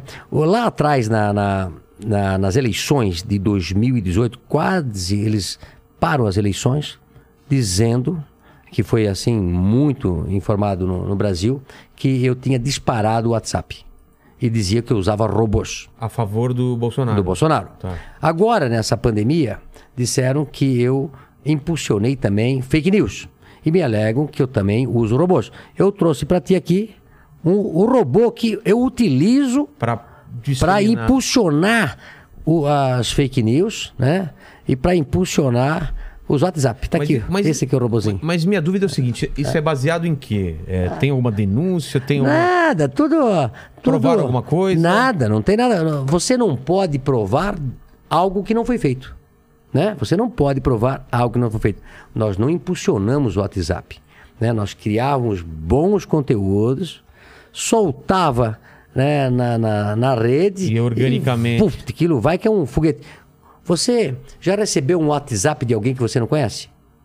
Não, claro que Não, não. né? Não seria isso? É. Né? Impulsionar Tipo o WhatsApp spam. seria um spam. É. Você já recebeu um desse? Eu nunca Não, recebi. nunca. Todo o WhatsApp que eu recebo é de alguém que está na minha lista. algum grupo, Ou de alguém, né? Mas você vê ali de alguém que mandou, É. de algum grupo. O que se utiliza muito são as listas de transmissão. Né, que são legais, que são as pessoas que você conhece, ou os grupos que são feitos para colocar, compartilhar. Só que os nossos, é, os nossos vídeos são tão engraçados, são tão diferentes, né? Que eles acabam disseminando com muita facilidade. né? Então, na realidade, é, eles utilizam essa- esses procedimentos para tentar calar você, para tentar destruir a sua reputação ou para tentar melar as eleições. Né? Então, esse- fica esse, Esse é bonequinho outro aqui. Esse é outro presente inútil. inútil, né? Mas para que as pessoas saibam que, na realidade, o meu disparador são esses robozinhos que tem lá na van para vender. Tem vários. Vários. Tem lá na van para vender. Aproveitem, né? As crianças aqui. Tem lá na van para vender.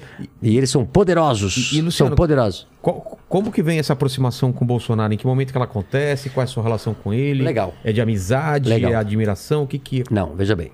Eu não conhecia o Bolsonaro até dia 5 de janeiro de 2018. Tá.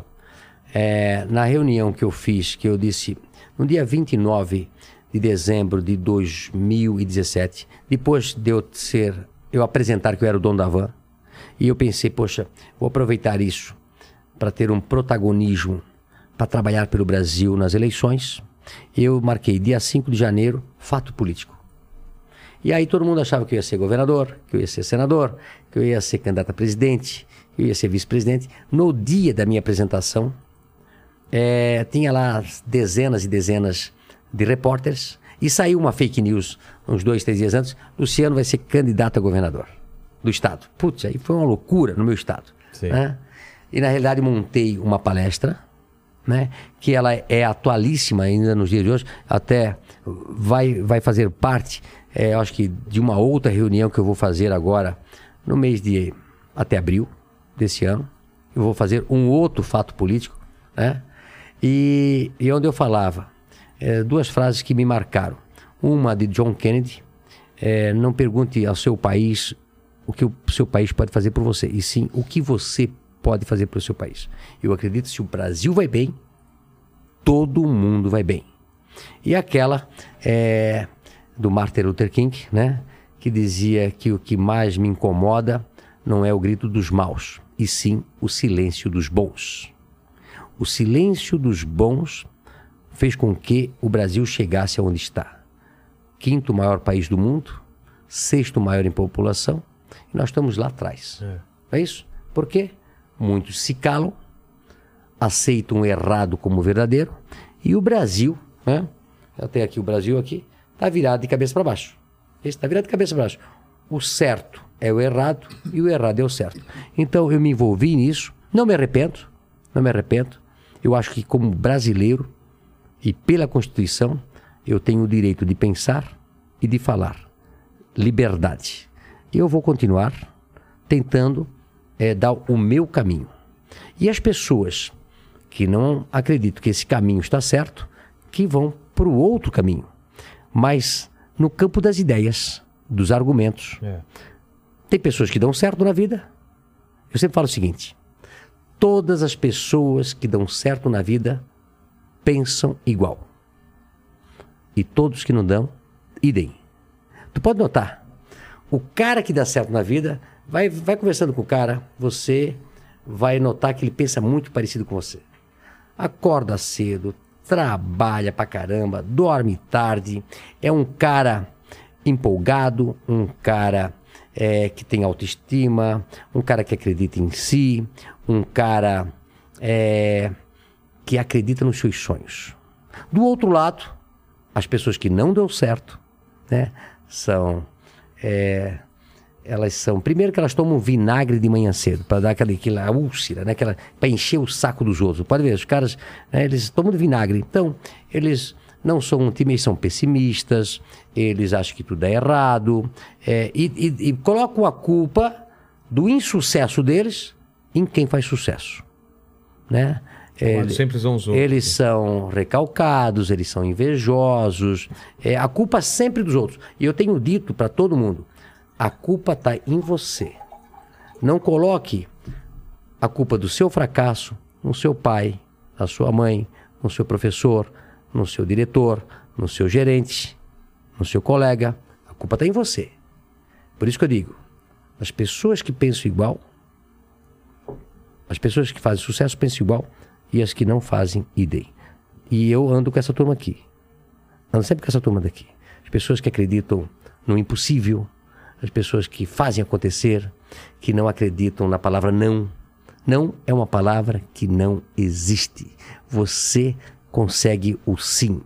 Aliás, vi um filme essa semana, é, Sim Senhor.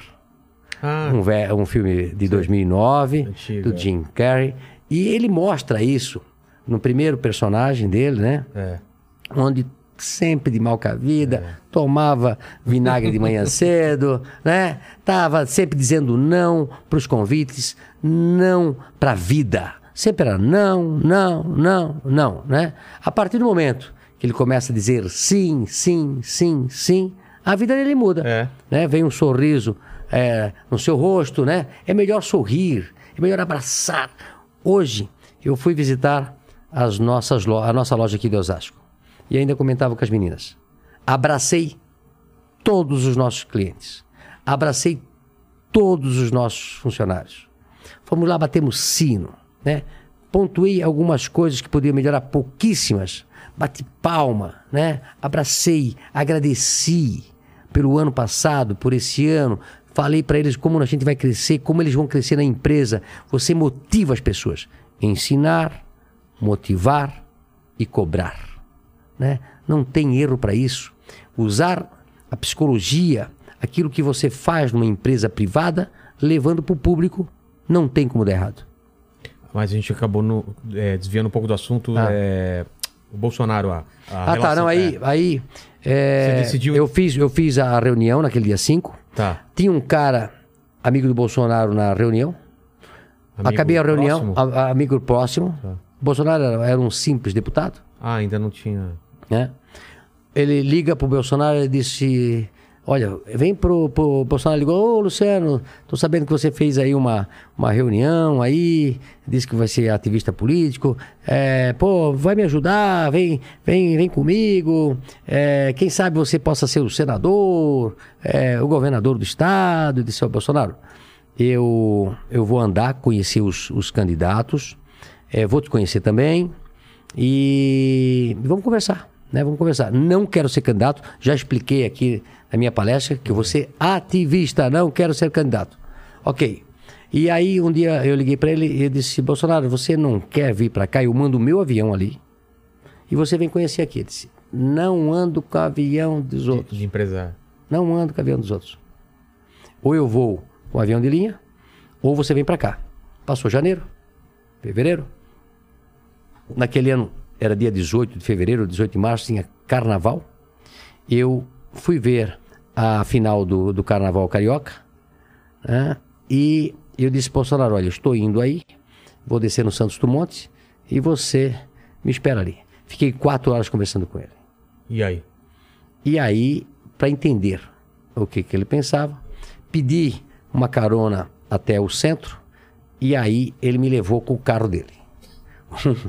um A3, velho, velho, o, o, o forro caindo na cabeça, o filho dele dirigindo, não sei se era o Carlos ou o Eduardo, mais o menino que trabalha com ele até hoje.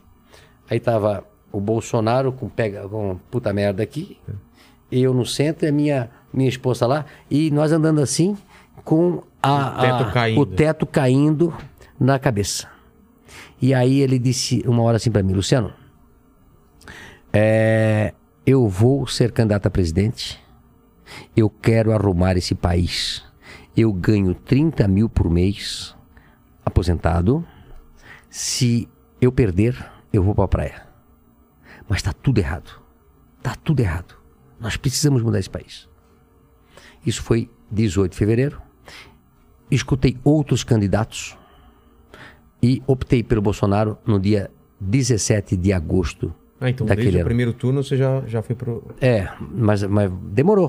Tá. Porque eu conversei com outros candidatos e vi que alguns tinham uma, uma plataforma, outros tinham outra plataforma e optei pelo Bolsonaro. E se arrepende? Não. Não, não me arrependo. E como, como você vê aquele candidato pro presidente? O que, que mudou, você acha? Tudo Da- aquilo. Daquele papo que você teve tudo no começo, aquilo que ele me falou, ele tenta colocar em prática, né? Mas com todas as dificuldades. Numa empresa privada, você toma uma decisão, você é presidente e você manda. Você manda e pronto. né? Num cargo público, você pode até pensar, mas é difícil fazer. É, porque essa. E eu tenho, eu tenho um negócio que eu tenho que dizer. Não existe salvador da pátria. Ah, claro que não. Não existe Mas uma pessoa brasileiro, que vai adora- resolver o Brasil. Nós precisamos né, dos três poderes. Precisamos conversar, precisamos eh, dialogar, precisamos de harmonia, precisamos de paz, precisamos de ordem, precisamos de progresso. Então, eu acredito que vai demorar anos para a gente conseguir fazer o Brasil que nós queremos. Não vai ser fácil. Mas mesmo é- é essa. Essa aproximação com o Centrão, a investigação dos filhos, nada disso você acha que, que mudou o jeito do, do Bolsonaro? Você As- precisa do Congresso, você precisa do Congresso jogar o jogo pra fazer do- alguma coisa. Agora, você não pode entrar em corrupção. É diferente de você arranjar alguma emenda, alguma coisa assim. Dentro, é, tudo republicano tem que ser. Né? Nós vimos lá para trás que a coisa não era bem assim, né? Petrolão, mensalão, né? Quantas coisas. BNDES, é, contabilidade criativa, empréstimos para os países que nós vimos aí, que não estão sendo pagos, é, empréstimos para os amigos. né? As pessoas às vezes falam do que eu peguei dinheiro do, do BNDES, é piada, né? É, lá, na, lá, na, lá na, É, na CPI, fala, CPI pô, mas você pegou 100, pass- 100 empréstimos de 27 milhões. Eu até falei, 27 milhões, fatura por dia né? E nós não pegamos dinheiro para nós. São finames pegos para os fornecedores. O dinheiro assim? fica para os fornecedores. Vocês pegam pro. Não, na- quando Como você funciona? compra, por exemplo, você compra, na época compramos eh, máquinas de para o caixa. Tá. Aí a empresa, olha, eu tenho Finame. né? Ele tem um contrato de Finame, eh, eu compro dele, nacional, e aí o dinheiro fica com o fornecedor. Mas o tomador fica eu. né? Mas por quê? Porque ele não tinha capacidade de fazer, ele Não, precisava... porque para ele é, fica mais barato para ele, ele tem acesso a linhas de, de, de- De crédito. do BNDES. Ah, entendeu? é? Mas eu não peguei em Nunca empréstimo. Não, peguei em empréstimo da, do BNDES. E a outra, eu comprei um terreno do BNDES em Franca, no estado de São Paulo. Como assim um terreno? Terreno. Ah, com dinheiro? Não, é- não, não, o, o BNDES, por exemplo, empresta dinheiro para uma fábrica, a fábrica não paga, né? E aí ele tomou o terreno Ah, em Franca dessa fábrica. E aí depois eu fui na- lá na- em Franca, gostei do terreno. De quem é esse terreno aqui? Ah, é fulano e tal, mas está penhorado lá no Porque BNDES. pra- é. Porque não pagou. Eu fui lá, negociei com o BNDES, comprei o terreno do BNDES, ajudei o BNDES a se livrar de um, um prego lá. Claro, entendi. É. Vamos lá, Lênis. É, eu mandei algumas perguntas. Ah, você mandou aqui no meu Asus. É, mas tem Tá. umas aqui. Vamos É, lá. O pessoal tá pedindo para falar o seguinte, ó. É, por que não há o número 13 em suas lojas? Ah, isso é boa, né? Ah, não tem? Não, não tem. Não tem nem 13. É, não tem 13 no caixa, não tem 13 no, no guarda-volume. Então tem, tem os caixas aqui, pula do Que 12 é, pro caixa 14. 12, eu ainda vi aqui na, na de Osasco, né? É. Tem algumas que eu ponho, quando já tinha, eu troquei o 13 pela bandeira do Brasil. Tá. Mas, por exemplo, não tem o caixa 13, não tem a DOCA 13. Doca é de- DOCA de, de caminhões Sei, 13. sei. E não tem também o guarda-volume 13. É, é pro pessoal não ficar preso na fila. não ficar preso na fila e nem, pra Demorou desa- e nem desaparecer o guarda-volume e o caminhão Eu lá da DOCA. achei, eu Hã? achei que era por causa do, da, da- da- do, do 13 da Azar, mas já Ah. entendi que é por causa do PT, então. É. Mas teve algum problema no governo PT ou é simplesmente. Não, eu, eu acho que é muito dificultoso é, ter um governo que não gosta de empreendedores e de empresários. É, eu tive algumas cidades onde eu passei muito trabalho para conseguir abrir domingos e feriados porque o prefeito era do PT ou porque os sindicatos estavam ligados à CUT. Ah, então você ou- sofreu na pele, É, então, Eu servi na pele. É, por exemplo, essa loja que demorou 22 anos para eu abrir em Porto Alegre, era o PT que comandava essa cidade. Entendi. E aquilo me, aquilo me, me deu um trauma, né? É, tu passa, tu leva lá um projeto, essa foi muito boa. Levei o projeto lá em Porto Alegre, era a época que estava o governo do PT e o prefeito do PT. Era Raul Ponte o prefeito e, e era o bigodudo lá, o Olivo Dutra, o, o governador. Ele tinha acabado de mandar a Ford embora. Você lembra da, da, da situação da Ford, que ia se instalar no Rio Grande do Sul? Sim. E ele pegou e mandou, e o Antônio Carlos Magalhães pegou ela para Bahia, né? E na- nessa época eu cheguei lá. Aí eu peguei e levei um projeto lindo. Seria uma primeira loja fora do estado de Santa Catarina, uma loja de 12 mil metros quadrados, empregando 250 pessoas em 1989, 90 por aí. É, aí levei o projeto, aí chegou o secretário lá de Desenvolvimento Econômico, olhou o projeto e ele tinha o Estado da Liberdade e a fachada da Casa Branca. Ele disse, olha, eu disse, olha, eu tô louco para inaugurar essa loja, eu abri uma loja por ano, nós vamos abrir essa loja em outubro, em outubro. Ele disse, de que ano? Eu disse, nós estamos em janeiro É. desse ano agora. Eu disse, é, até outubro eu não vou ver o teu projeto. Não vou nem ver. Não vou nem ver outro projeto.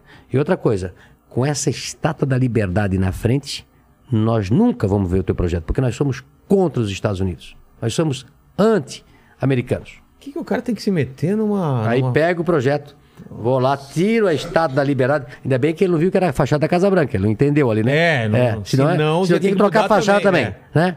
Trago o projeto, passou um ano, dois anos, três anos. Praticamente eu acho que o cara estava indo embora. Coloca em formato do. do, do- Aí eu disse, e aí? o, o rosto do Che Guevara. na Ah, se tava lá o Che Guevara, Coloca o o Che Fidel Castro, estátua do Che Guevara fumando, fumando- fumando um cachorro, um charutão, um charutão, é, passava na hora. é, passava. né? Aí chegamos lá depois de um ou dois anos e aí disse e aí, disse olha também não dá por isso, por aquilo, por isso, por aquilo. Eu disse olha, você está certo e eu estou errado.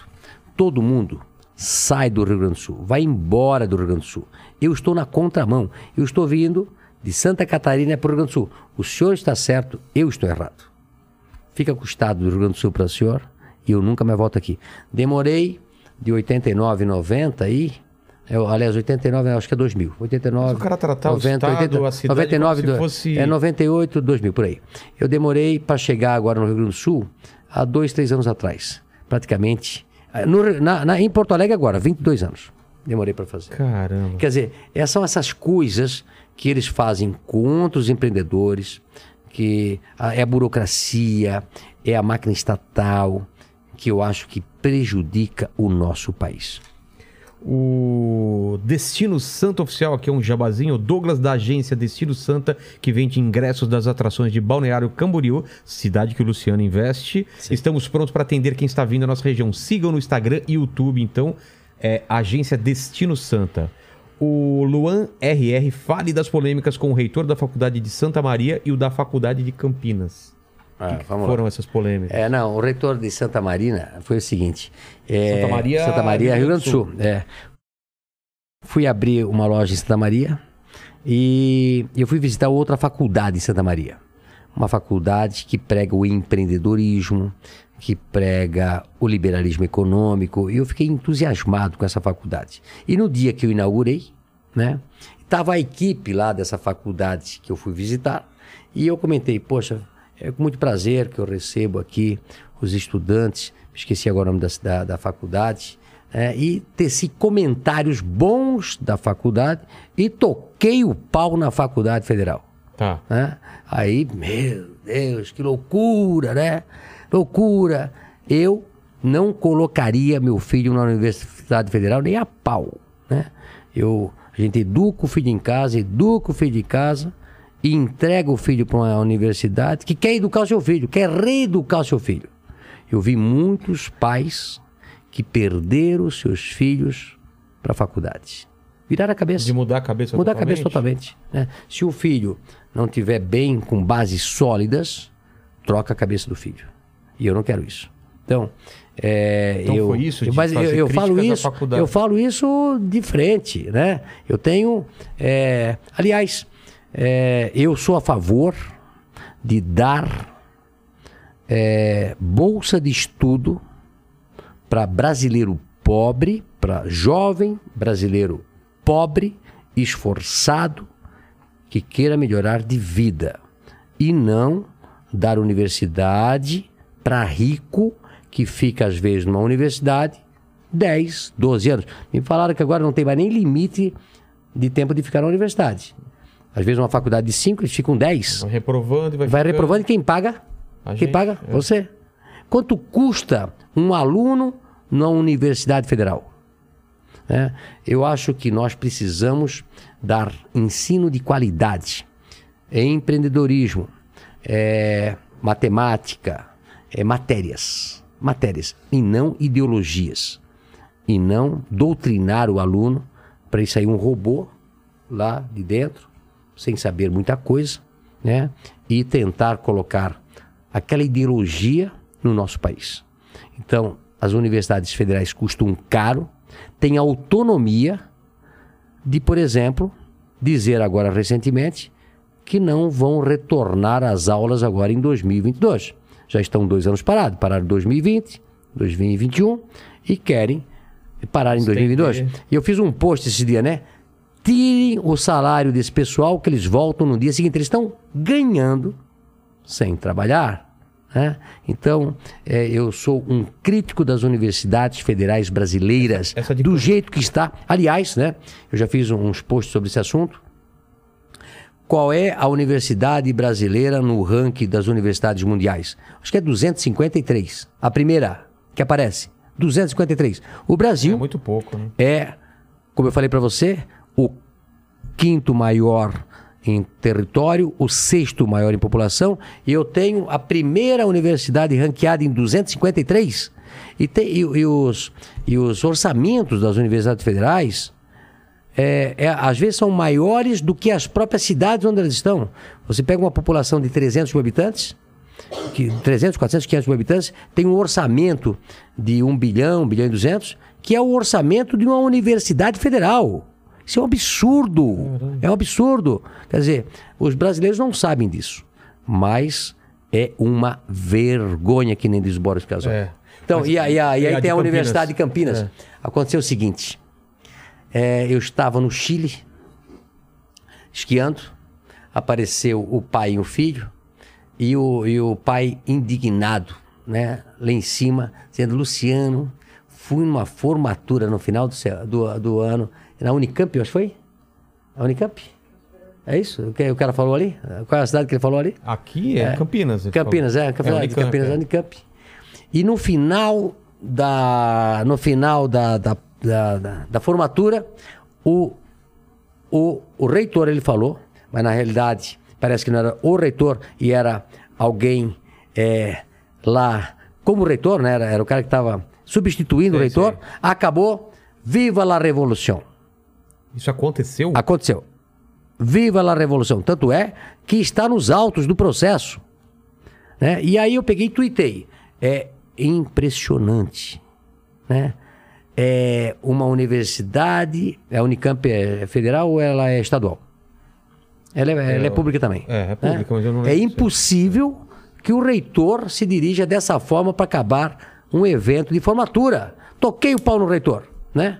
E na realidade parece que não era o reitor, e sim o representante, que era o reitor naquele momento. Ah, entendi. O cara Não, tava entendeu? E aí eu recebi um processo do reitor dizendo, não, mas não fui eu, porque não presenciei. Mas foi o cara que era o substituto dele. então, era o reitor daquele dia. Eu tenho, inclusive, o vídeo né, do, do, do senhor, do seu Carlos, que foi testemunhar. Era o reitor representando o reitor naquela época. né? Então é o seguinte: né, fazer política barata é, é, com a ideologia que não deu certo em lugar nenhum do mundo, através é, de universidades, é, é um descalabro para o país. Por isso que nós estamos onde nós estamos, né? Ensino. Eu falo o seguinte: quanto mais você estudar pelo livro errado, mais idiota você fica, né? Você não adianta você fazer uma universidade e os professores estudando, em- entregando, lecionando com o livro errado. Porque nas nossas universidades pode ter Marx, mas tem que ter Adam Smith. Né? Então você tem que dar todos os tipos de livros para as pessoas entenderem o que, que vai dar certo e o que vai dar errado.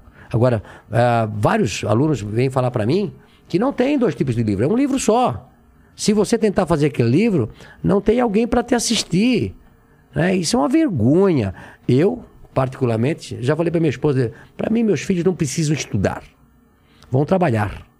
E depois de trabalhar, que vão adquirir conhecimento. Agora, ir para uma faculdade, estudar e, e vir para casa ou para tua empresa para desfazer tudo aquilo que eu fiz, eu não quero. Entendi. Ó, o Alan Galvão. Olá, Luciano. Trabalho com adestramento de cães de assistência e apoio emocional. Quero apresen- apresentar para você meu projeto de treinar cães e doar para crianças que não têm condições financeiras. Meu Instagram é Passos de Cão Adestramento. Abra- Abraços e sucesso. Da onde, da onde que ele é? Legal isso, da onde né? que ele é? Ele não fala aqui, mas é o Alan Gal- Galvão, para quem está interessado, e depois a gente passa para você importante, também, né? para vocês anotarem. Muito importante, o Instagram gente. deles é Passos de Cão Adestramento. Tá? É, esses cães são fantásticos, né? Nós temos uma escola de, de cães guia lá em Balneário Camboriú, em Camboriú, Santa Catarina, que faz um trabalho excelente e eles entregam também o cão para as pessoas cegas. Eu, inclusive, quero visitar. É, meus filhos adoram cães e, e eu acho que é muito importante para a sociedade. E as pessoas, às vezes, precisam desse tipo de É. O Luiz está fazendo uma pergunta que eu até ia te falar, porque eu assisti hoje a sua participação no Morning Show e rolou um arranca-rabo lá, não sei se você soube aí. Tô sabendo Lene, redes aqui. E o Luiz fala uma coisa que tem a ver com o assunto, então a gente já emenda os dois. Então, sobre a sua discussão com o Guga, e o Luiz está falando, se hoje, após tudo que lhe ocorreu, inclusive pessoalmente com a perda de sua mãe, sinto muito por isso, e com as evidências de falha na conduta dos tratamentos da Prevent Senior, ele continua a favor. Não, não vamos falar né, sobre isso daqui. Então vamos falar sobre. sobre o... Não, mas eu só, só quero falar Tá, o seguinte. só pra explicar É, eu o- vou explicar que eu acredito na Prevent Senior. Colocaria. Mas eu... só para dar um contexto, o que, que aconteceu? Eu- eu- que- Não, é. As eu vi o pessoas, Guga falando também, é, eu- as pessoas acham é, que tem um lado só da informação. Entendi. né? Eu acredito em muitas informações para você tomar decisão. Então, minha mãe eu levei para Prevent Senior. É, antes de ligar- levar a minha mãe, eu liguei para os médicos de quais eu tenho contato e era dia 31 de dezembro à tarde, minha mãe passando mal. E aí eu pergunto para os médicos para onde eu levo minha mãe. Se o Luciano leva para Preventicênio que vai fazer o melhor pela sua mãe. Fizeram o melhor pela minha mãe, como faria para a mãe de qualquer um, né? Claro. Você com todo, todo eh, a possibilidade de fazer, nós voamos para São Paulo. Eu me lembro que a gente chegou, imagina, o Brasil todo parado, dia 31, 6, 7 horas da noite. Minha mãe adentrava na Preventicênio, recebeu um tratamento. Fizemos de tudo e tudo foi feito pela minha mãe, mas como eu falei para você no começo, né, a, a cepa amazonense, né, nós tínhamos depois veio que a delta e tem a gama, né, que foi que a gama que é a amazonense foi a pior cepa do mundo, A mais agressiva. a mais agressiva, né? E onde eu perdi não só minha mãe, perdi outros amigos para essa cepa. Então, quero dizer que estou com a consciência tranquila, né? fizemos de tudo pela minha mãe, como também fez a Preventiceno. Então, é, tenho amizades lá dentro, é, continuo sendo amigo da Preventiceno. Se precisar, vou na Preventiceno, né? porque são, são hospitais maravilhosos. Tem um aqui, é, acho que é Dubai o nome dele. Du- é, talvez seja um dos hospitais mais modernos do Brasil. E as pessoas têm que cuidar com o que vê, lê escuta porque não dá para confiar, né? Hoje eu vi uma pesquisa que 47% dos brasileiros, ou é a nível mundial, acho que é dos brasileiros, o Brasil caiu mais 1%, não acredita na mídia, A tradicional. né? Não acredita mais na mídia. Então, você lê uma coisa, eu sou o seguinte, as pessoas falam, Luciano, é, tal fulano fatura tanto. Eu disse, não, não é possível. Pô, olha o tamanho da loja dele, eu não vejo isso, tal, tal, não está errado. Ele vai, está errado, eu- eu- o número estava errado. É. Quer dizer assim, ó, eu não acredito em coisas que não têm consistência. E e eu, eu noto muito que as pessoas acreditam em qualquer coisa que lê, vê ou escuta. Durante décadas e décadas e décadas, nós ligamos um canal de televisão ou lemos um jornal e acreditávamos que aquilo ali era Era verdade verdade. absoluta. absoluta. É. Hoje, com as redes sociais, com o WhatsApp, nós notamos que esse pessoal são fabricantes de fake news. São fabricantes, são os maiores fabricantes de fake news. E aí, esse dia, alguém me falou que os pequenos veículos de informação é que produzem os fake news. Da onde as pessoas tiram um negócio desse? Né? É, as pessoas têm que ler alguma coisa e entender, tem que ter lógica. Isso aqui não está batendo, isso aqui. Então você só vai saber eh, tomar uma decisão quando você tem muita informação. Conhecimento é tudo. O conhecimento liberta as pessoas. Mas, mas em relação a- a- ao Guga, foi, foi sobre sua mãe. Não, claro, que- não. que ele é, o? Guga, o Guga hoje. É, ele até pegou comentou- pesado, né, uma hora É, que- hora- Não, eu, eu comentei com ele, né? Porque ele foi muito maldoso no comentário dele, na época, dizendo é, que eu matei a minha mãe. Isso, pô, isso é uma coisa muito pesada e de ser que é, eu não cuidei bem da manhã. Isso é, isso é absurdo. Só pode falar alguma coisa dessa pessoas muito maldosas. Eu, Ele falou que você matou. é, é assim, ó, Vilela, eu confio nas pessoas. Para mim, todas as pessoas são inocentes até provarem o contrário. Para mim, uma empresa como a Van, onde tem 22 mil colaboradores, ela só chegou nesse tamanho porque eu confiei nas pessoas. Eu passei a ter um colaborador, dois colaboradores, três colaboradores. Então, esse cara que vai abrir a porta, esse cara que vai comprar, esse aqui vai pagar. Eu confio nas pessoas, eu entrego a chave. Quando eu inauguro uma loja, não importa qualquer parte do Brasil, eu entrego a chave para o gerente e para aqueles 200 colaboradores. E digo para eles: a partir de hoje, a van é de vocês. Tratem ela como vocês fosse a casa de vocês, a loja de vocês. Eu confio e essa confiança que eu passo para as pessoas, é liberdade com responsabilidade, faz com que as pessoas cresçam, cresçam como pessoa e faz com que a nossa empresa cresce. E eu vejo que isso na política não acontece. Eles desconfiam da própria sombra, como se todo mundo fosse bandido. Né? Eu sempre falo, nem todo político é corrupto, nem todo funcionário público é malandro, nem todo colaborador nosso é ruim. Nós não podemos generalizar. Aliás, são poucas as pessoas que são ruins.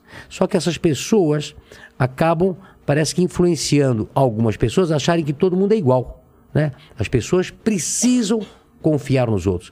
Precisam saber que todo mundo se acorda de manhã cedo para fazer o seu melhor, para fazer o melhor para as pessoas. Então, eu sou uma pessoa que acredita nas pessoas. Para mim, a minha, a minha família fala isso, meus filhos falam isso, a minha mulher fala: Luciano, para ti todo mundo é bom, para ti, tu gosta de todo mundo. Eu disse, mas, ah, mas parece que quanto mais eu acredito nas pessoas, mais as pessoas fazem por mim. Quando você mais doa para as pessoas, mais as pessoas fazem por você. Quanto mais você é bom, né? Mais a empresa cresce, mais eu ganho dinheiro. Quanto mais eu dou, mais eu ajudo, mais dinheiro eu ganho. É uma coisa impressionante, né? Então, eu acho que as pessoas que são maldosas, porque elas são maldosas, elas fazem sacanagem e elas desconfiam de você. Entendi. Não é assim? Baseado na, Baseado na régua delas. no caráter dela. Ela acha que você é ruim. Ela, ela mede pela régua ela, dela. re- ela mede os outros pela régua dela. É uma coisa exatamente. impressionante. Eu adoro pessoa, confio nas pessoas. Aí, se alguém faz um mal pra mim, alguém diz assim, ah, mas eu avisei. Tudo bem, é um. E quantas pessoas fazem bem? É um. Vai bom, vamos pra frente. É, vai para, né? Eu vivo assim e dá, e dá certo. Mas em relação ao Guga, por exemplo, você- ele falou isso, mas de boa. Vocês ficaram de bem, assim? Não, a gente vai botar um chateado? processinho nele lá. É mesmo? Vai, vai, vai, Mas vai. por causa de hoje ou por Não, causa por dessa... causa do que ele falou lá atrás. É. O processo deve estar chegando na casa dele, né? Que, que é falar que você matou a mãe. que É, não isso não pode falar, Ah. né? Eu acho assim, ó. Eu, eu sou a favor da liberdade de expressão. Eu sou a favor da liberdade de pensamento. Agora, você não pode extrapolar. E quando você extrapola, existe é, tem que... a vara civil, a vara criminal, é. para você entrar com. Eu sou, é, eu sou contrário que alguém te cerceie antes de você falar. E você fala, e se você errou, você recebe um processo e vai se defender. De ter uma responsabilidade. pelo Vai ter uma fala. responsabilidade por isso. Entendi. O Evandro é, é grande aqui, ó. Se o alinhamento dele ao Bolsonaro se dá no aspecto ideológico ou estratégico, isto é, ele apoia o Bolsonaro pois viu nele alguém que estaria alinhado à sua estratégia comercial de expansão, que poderia auxiliá-lo de forma idônea comercialmente por meio de reformas, ou ele crê realmente que o Brasil é vítima alvo do comunismo ou política globalista conduzida por alguns poucos, como, quebrou, como crê Bolsonaro, Olavo de Carvalho e companhia? Olha, eu não preciso do governo para crescer. A Van cresceu desde o princípio com vários, com vários governos. Eu entrei na era Sarney, né? Em 1986. Tu imagina? Fiscais do Sarney. É, lembra? imagina, congelamento de preço, falta de produto e cresci pra caralho. É, depois Pegou entrou Collor, Collor, né? o- o- que, te- da- que deixou poupança, todo né? mundo de Confisco, cueca, né? é. 50 reais na conta, 50 O quê? reais. Na época, todo mundo ficou com 50 reais. É mesmo? É, Não, não, lembra que disso? se matou, É, um perdeu de- o apartamento. Quem perdeu vendeu um aparta- apartamento para comprar no dia seguinte É. ficou com 50 reais. né? Então eu peguei Collor, eu peguei Itamar Franco, eu peguei Fernando Henrique Cardoso, nós Lula. pegamos Lula, pegamos Dilma e nós estamos aqui. O que eu quero é melhorar o país para todos, para todos. É, eu me viro em qualquer circunstância. A van, eu sempre digo o seguinte: a van é até melhor nas crises do que na bonança. É nas crises que você tem que provar que você é diferente. É nas crises que você se distingue da maioria. Quando eu falo que nós crescemos ano passado 25% e crescemos o lucro em 30, 40, 50%, acho que cresceu 25% a empresa e cresceu 30 e poucos por cento o lucro. Num ano difícil, tu pega 2020, né? A Van conseguiu empatar no faturamento e deu um bilhão e pouco de lucro. Né? Nós fizemos chover até no deserto. Nós provamos, nós queremos provar para nós mesmos que não importa o tempo, nós fizemos a diferença. Então eu não, eu não quero um Brasil melhor para mim. Eu quero um Brasil melhor para todos. Eu quero os Estados Unidos, né? Eu quero ver é, estradas, eu quero ver aeroportos, eu quero ver hidrovias. Eu quero vocês sobe de Nova York ou sobe de qualquer de Miami, você olha para baixo, um aeroporto, dois, três, quatro, cinco, você não, não vê isso. Você vai para Miami, que foi tudo aterrado, né? O, o Fischer aterrou, aterrou tudo aquilo lá. Você vê aqueles canais todos com marinas, marinas, marinas, marinas, marinas. Isso incentiva a fabricação de barcos, a, a um marinheiro. Pô, aqui a gente a, podia tratar o Rio aqui Tietê, vai nave- fazer tentar, navegar. vai tentar fazer uma marina no Brasil. É. Nada faz, nada pode. Como se nós vivêssemos em outro planeta. E o planeta nosso, é nós que temos que cuidar do Brasil pro mundo, né? Enquanto que o mundo faz o que quer. Né? Tu vai para Dubai, eu vou para Dubai agora no, no, mês que vem. Já tive Dubai há 12 anos atrás. Aquelas de palmas, tudo lá é, é feito no mar. É. Né? O aeroporto de Hong Kong foi feito no mar. Né? É, lá eu fui para Itália, estavam fazendo uma marina no mar, aterrando, aterrando o mar. Aqui eles querem deixar do rio 200 metros. É uma, umas loucuras dentro da cidade. Né? Usam a estrutura estatal e o aprendizado nas universidades para barrar o empreendedorismo. É uma maldade para o país, é uma maldade para os brasileiros sem fim. O mundo cresce e nós andamos para trás, devido a essas leis idiotas, a essa ideologia, a, a, a N coisas que só o Brasil tem. O Brasil é o país da jabuticaba. Sabia, né? Só tem jabuticaba no Brasil. É. Tem mais um aí, país aí da América Latina. O Brasil é o país das jabuticabas. Tem coisa que só tem é uma aqui. loucura, uma loucura que eles inventam. É, se você já teve empregado, você sabe cada coisa que aparece, É. né? As leis trabalhistas, e ainda querem revogar, quer ir para trás. Mas é leis em cima de leis, é, o menos é mais. É você, a nossa empresa tem uma ou duas, três linhas de sucessórias assim, e você chega na base com muita rapidez. As, as ideias tomadas são as ações decididas, a coisa funciona de uma hora para outra. Vai tentar fazer isso no governo, não funciona. Não, não funciona. É, então, o que eu quero é um país mais leve. Só isso. E, e- e você falou de liberdade de expressão, tem, tem, tem que, a gente tem que lembrar que sua conta do Twitter, que foi, foi Sim, suspensa, semana passada. que, que- por quê? O que, que aconteceu? Porque eu coloquei, eu compartilhei um vídeo. Há duas, três semanas atrás, eu vi um médico ir na comissão da Câmara dos Deputados defender eh, o não uso do passaporte vacinal. Tá. né? E eu, eu gostei do que ele falou. Foi lá, é, em 10, 15 minutos, pô, tá- falou muito rápido.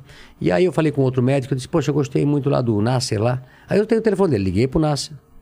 E depois, mais tarde, eu recebi um vídeo falando sobre, sobre um assunto e eu coloquei esse assunto lá, compartilhei. Disse, com- Compartilhou. compartilho um vídeo do José Augusto Nasser, PhD, é, doutor, cientista, olha lá, um, 200 coisas do cara.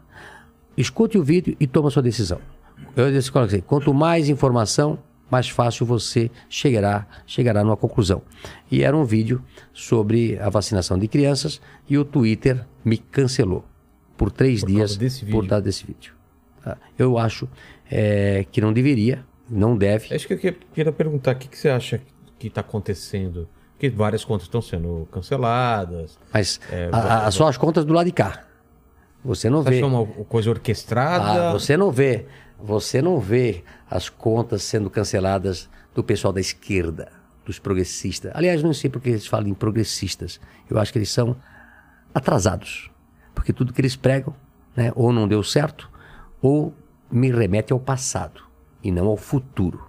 Aliás, tem uma palavra, uma frase que eu, que eu, eu- aprendi a semana passada, é de um cangaceiro, Coreorama, acho que é o nome dele, que diz o seguinte: o futuro está acima do futuro e não embaixo do passado. Futuro? O futuro está acima do futuro. Né? Você tem que pensar bem em cima Ah. e nunca embaixo do passado. Então, tem pessoas que querem retornar ao passado. Eu sou um cara que olho lá na frente. Aliás, empresário, eh, essa semana eu estava dirigindo um carro. Você, quando dirige um carro, você olha para cá ou você olha para lá? Pra cá? É, você olha para frente. Você quando dirige um carro, você olha para frente ou fica só olhando no espelho retrovisor e no espelho de dentro? Você olha para frente. Tem pessoas que olham, são míopes, eles olham para cá. Ou ficam olhando só para trás Eu olho para frente. Quanto mais você olhar para frente, mais longe você vai. Né? Então você tem que olhar longe, lá na frente. Olhar o futuro em cima do futuro e não o, pass- não o futuro em cima do passado. Então as pessoas nessas eleições, no que está acontecendo no Brasil e no mundo, têm que ver o porquê das coisas. Há interesses, né? É, por que das decisões? Há interesses políticos, há interesses é, de grandes companhias, isso vai me afetar a minha família, isso vai afetar o meu futuro. Então, eu, eu tenho muitas informações, eu leio bastante, eu tenho muitos contatos, eu falo com todo mundo, e eu tomo as minhas decisões baseado nisso. Até agora, tem dado certo. Prova é o que eu já consegui fazer. Mas temos uma possibilidade do PT voltar aí, do, do Lula ser eleito. Ah. E aí? Fica no Brasil, sai do Brasil. Olha, isso, isso, isso, isso é, é, é, é o futuro do passado, né? É. É, o futuro está embaixo do passado. Eu não acredito que as pessoas em sã consciências, que tenham família e que pensam no futuro das suas próximas gerações, do seu filho, dos seus netos, possa querer o passado. Eles querem ver o futuro do futuro e não o futuro do passado. Então, eu tenho dado entrevista tenho falado sobre esse assunto. Para mim, os meus planos empresariais acabam em dezembro de 2022.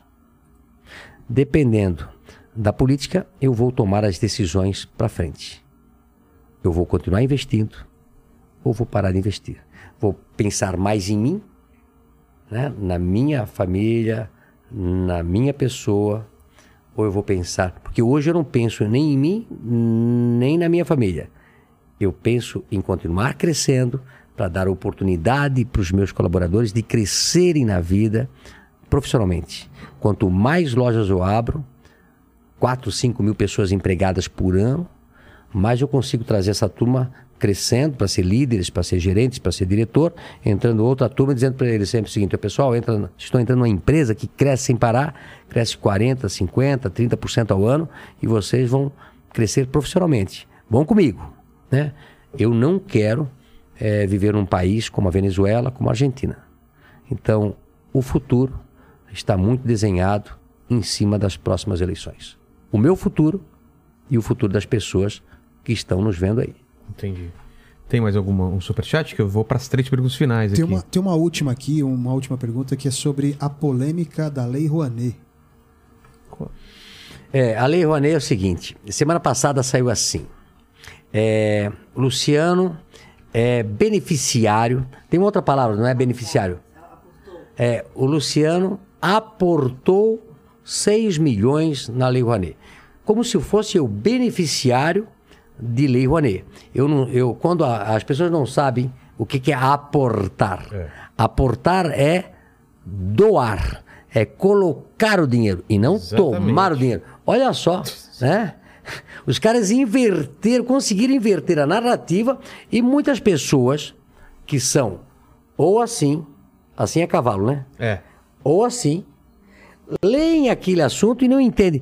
E depois na narrativa dos sites, eles Dava a conseguem entender- dar a entender que eu sou beneficiário de Lei Rouanet. Você pegou o dinheiro É, da na Reluz. realidade, a Van, como paga muitos impostos, existe várias rúbricas que eu posso doar 1 ou 2% É. para saúde, educação, Lei Rouanet, eu dou esse dinheiro para hospitais, eh, nós doamos para clubes eh, esportivos, doamos para atletas ou doamos para a Lei Rouanet. Então, a Van é doadora, não é beneficiária. Né? Então, é, é pessoas que, como falo, né, ou são analfabetos funcionais, né, ou se deixam enganar por essa mídia que sempre tenta denegrir a imagem dos outros. Entendi. Do outro lado, né? É. Sempre está do outro lado. Luciano, muito agradecido a sua presença aqui, um papo muito legal, mas eu sempre termino o papo fazendo as três mesmas perguntas para todo mundo. Estamos aqui celebrando sua história de vida, sua história de trabalho e olhando para trás, Luciano, qual foi o, a- a- o momento mais difícil da sua vida ou do seu trabalho? Olha, eu acho que sempre para começar é o mais difícil. Então, quem está começando, Aquele comecinho lá. É, hoje eu estava na loja e aí veio um cara para mim e disse: Luciano, eu faço um salgado maravilhoso. Mas eu estava vindo para cá, estava falando para minha esposa, eu acho que eu vou, não vou crescer mais, para mim tá bom, para minha família tá bom. Eu disse: não faça isso. Se você me fala que tem um salgado maravilhoso, porque a primeira coisa que ele falou, Luciano, eu devia ter trazido meu salgado, um salgado maravilhoso, você vai ficar impressionado. Se você tem um bom produto, você tem que aumentar o teu negócio. Mas é, mas eu, eu poxa, para botar mais gente, eu tenho medo de contratar mais funcionários. É a burocracia prejudicando o crescimento das empresas, né? A burocracia terrível nesse país. Eu disse, não, mas você tem que continuar, se o salgado é bom, faz propaganda, contrata mais gente, produz mais, trabalha 24 horas. Aí meu filho também quer trabalhar, põe o seu filho, põe a mulher, põe todo mundo trabalhar, cresça, fica grande. E aí depois eu perdi na loja. Na saída ele estava me esperando sentado. Se Luciano, mudei de ideia. Até fiz um vídeo. Mudei de ideia, por causa de ti, eu vou tocar o pau e vou fazer minha empresa crescer. Fiquei emocionado com o que você falou. Fiquei empolgado. Já falei para minha esposa, ela também já estava pulando lá. Eu vou mudar meu negócio. Eu vou investir, vou fazer, vou contratar gente. Eu disse: pé no chão e cabeça no céu. Sem fazer loucura também. Né? Porque eu posso sonhar, mas também saber que se meu sonho, você vai fazer todo um planejamento que vai dar certo. Né? Porque eu fiz muitas coisas, muitos sonhos. Uma vez eu estava andando com um amigo meu aqui na, na, na 23, é, 23 de março, né? De maio. Na 23 de março. É, Ah, 25 de 25 de março. 25 de março. Aí tem a ladeira Porto Geral, Geral, olha. É. Eu nunca me esqueço. É, eu sempre fui muito atirado, muito, muito ousado. E aí eu fui, comprei uma vez aí uns 5 milhões de dólares de tecidos. Mas 5 milhões de dólares hoje é 25 milhões de reais, é isso? 5, 5, mas na época eu era pequenininho, né? É, e eu comprei uma porrada lá, uma, uma, uma loucura. A senhora quer 5 milhões de metro de tecido. E aí, eu andando com esse meu amigo, que tinha ido comigo na pra Coreia, aí eu digo pra eles, puta, eu comprei tanto, comprei tanto, comprei tanto. É uma loucura. Aí ele olhou pra mim assim, mas tu tens o dinheiro, né? Eu disse, não, não tenho. não tenho. Eu não tenho dinheiro. Eu sei que o que eu comprei é bom. Eu comprei com 120 ou 150 dias. Esse tecido vai chegar em 30 dias. Eu vou vender tudo e vou dar 30, 60 e 90 e vou ter dinheiro para pagar o negócio. Meu Deus. Nunca me esqueço disso. Vira e mexe. Doideira. Uma loucura, né? E aí aconteceu certinho, né? E, e, e disso eu fiz um monte de vezes. Eu, eu sou, eh, eu graças a Deus eu não estou mais no departamento de compras, era um horror, né? Eu para comprar, eu até trouxe aqui, eu vi duas coisas assim que eu fiz uma, loucuras. Eu vi esse esse baleiro aqui, né? Pote, é. Esse baleiro. E na época eu, eu era o cara que vendia para as lojas do 99. Eu era o atacadista que vendia para as lojas do 99 que você deve ter visto Lembro, aí foi um- monte, né? teve uma época que uma tinha época foi uma é lugar, febre. é. E eu vendia para essas lojas. E essas lojas vendiam por 99. Então os produtos tinham que ser muito barato. É. Muito barato. Então eu fui para a Indonésia uma vez, tinha um baleiro maior que esse aqui, com a tampa lá, ainda com tampa, tampa mais cara ainda. E aí um baleiro desse custava uns 15 pau, 20 pau no Brasil. Olhei aqueles baleiro lindo, maravilhoso, PT Pazari, lá na Indonésia. Eu disse, meu Deus, quanto custa esse baleiro? Ele disse 33 centavos. Eu disse, 33 centavos. Senhor faz um desconto para mim? Quero comprar 5 milhões de peças. Santa Catarina tinha 5 milhões de habitantes. Hoje Santa Catarina tem 7 milhões aí. 5 milhões de peças. Eu quero 5, eu quero 100 carretas, 100 container high cube. Os maiores containers que Sei. tem. Quero 100 containers desse negócio aqui. Quanto você me faz? Eu faço 28 centavos. Eu disse, eu, eu compro o- os 100, as 100 carretas num produto só. Mas era muito bonito. Mas, mas podia encalhar. Claro. Né? Chegou, puta, foi uma loucura. Vendeu que nem água? Vendeu, vendeu, vendeu, vendeu, container pra cá, container pra cá, vendeu, container fechado e chegou numa uma coisa, sobrou 200 mil peças. Mas não vendia mais porque todo mundo tinha um em casa. É, Fui agora esse dia visitar o Padre Nélio lá da minha cidade. Tinha. O Padre Nélio tinha um. Eu disse, Padre Nélio, o senhor tem aqui o, o baleiro que eu. disse, o centro do Cash pra ti? Disse, Não, não, fica aí que tá guardado, padre, deixa aí. Mas isso faz, faz minha história, né? Ou seja, loucuras assim, onde você tem certeza que vai dar certo. É o salto E de você, fé, né? Você vai apostar e vai dar certo. Eu fiz um monte disso, um monte disso. Aí tem a história também da fita cassete, né? O quê? Fita cassete. Isso aqui é uma fita cassete. Você é velho Sim, que nem eu. eu lembro. Né? Fita cassete, não tem? É claro. Isso é uma fita, fita tal. cassete, né? E aí, isso aqui eu vendia por 1,99 também. Vendia por 1,50. Isso aqui eu vendia por 1,20, Tá. né? Vendia para as lojas, vendia por 1,99. Aí eu fui também comprar a fita cassete, isso aqui. E a fita cassete, quando é virgem, ela tá fechadinha aqui É. atrás. E- e- Por isso que é virgem, é fechada. É, você quebra Né? é, e não pode gravar. E aí, quando você quebra, já está gravado. Daí É. você quebra. E quando a fita é virgem, você coloca ela, ela para para gravar. É. E quando ela não é virgem, ela toca automaticamente, né? Exatamente. Aí eu comprei milhões e milhões e milhões de fita para vender pro, pro coisa. Aí veio uma vez é, umas freiras, uns padres, né, umas beatas comprar várias fitas dessas porque ia ter uma grande festa numa igreja lá na nossa região.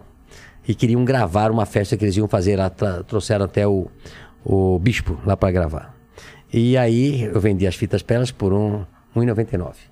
E elas foram lá, colocam no aparelho, toda a comunidade sentada, o bispo, tudo, né? Fita virgem, para começar a filmar e passar lá no telão. Quando toca a fita, a fita não era virgem. Ah, A não. fita Isso é era a uma coisa- maior putaria do cacete. Era um bacanal do caralho. Era um bacalhau. Todo mundo se chupando lá em pau. E as freiras? E as freiras. Tu imagina a confusão. Aperta o E stop. É. E os padres lá, os bispos, tudo olhando aquelas freiras, né? Uma putaria do cacete. E eles tentando apagar e não dava lá. É? Moral da história, é isso que eu digo sempre, que de uma dificuldade surge uma grande oportunidade. Eu vendi aquela fita virgem por R$ 1,99, R$ 1,60, comecei a vender por R$ 4,99, foi um grande sucesso. Né?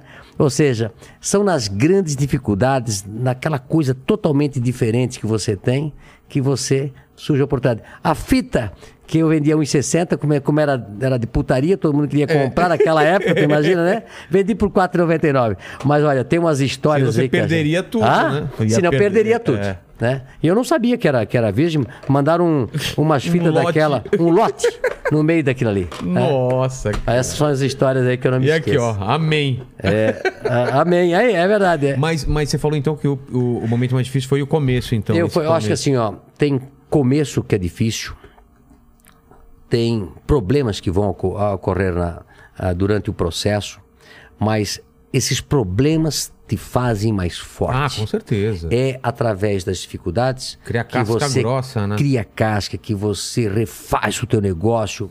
É, as grandes crises são feitas para derrubar os fortes, para derrubar os fracos e fortalecer os fortes. E você, independente do tamanho que você é, você é forte, você tem um poder, você tem que acreditar em você, que você faz a diferença. Né? Eu falo sempre, é, eu não dou bola para minha aparência.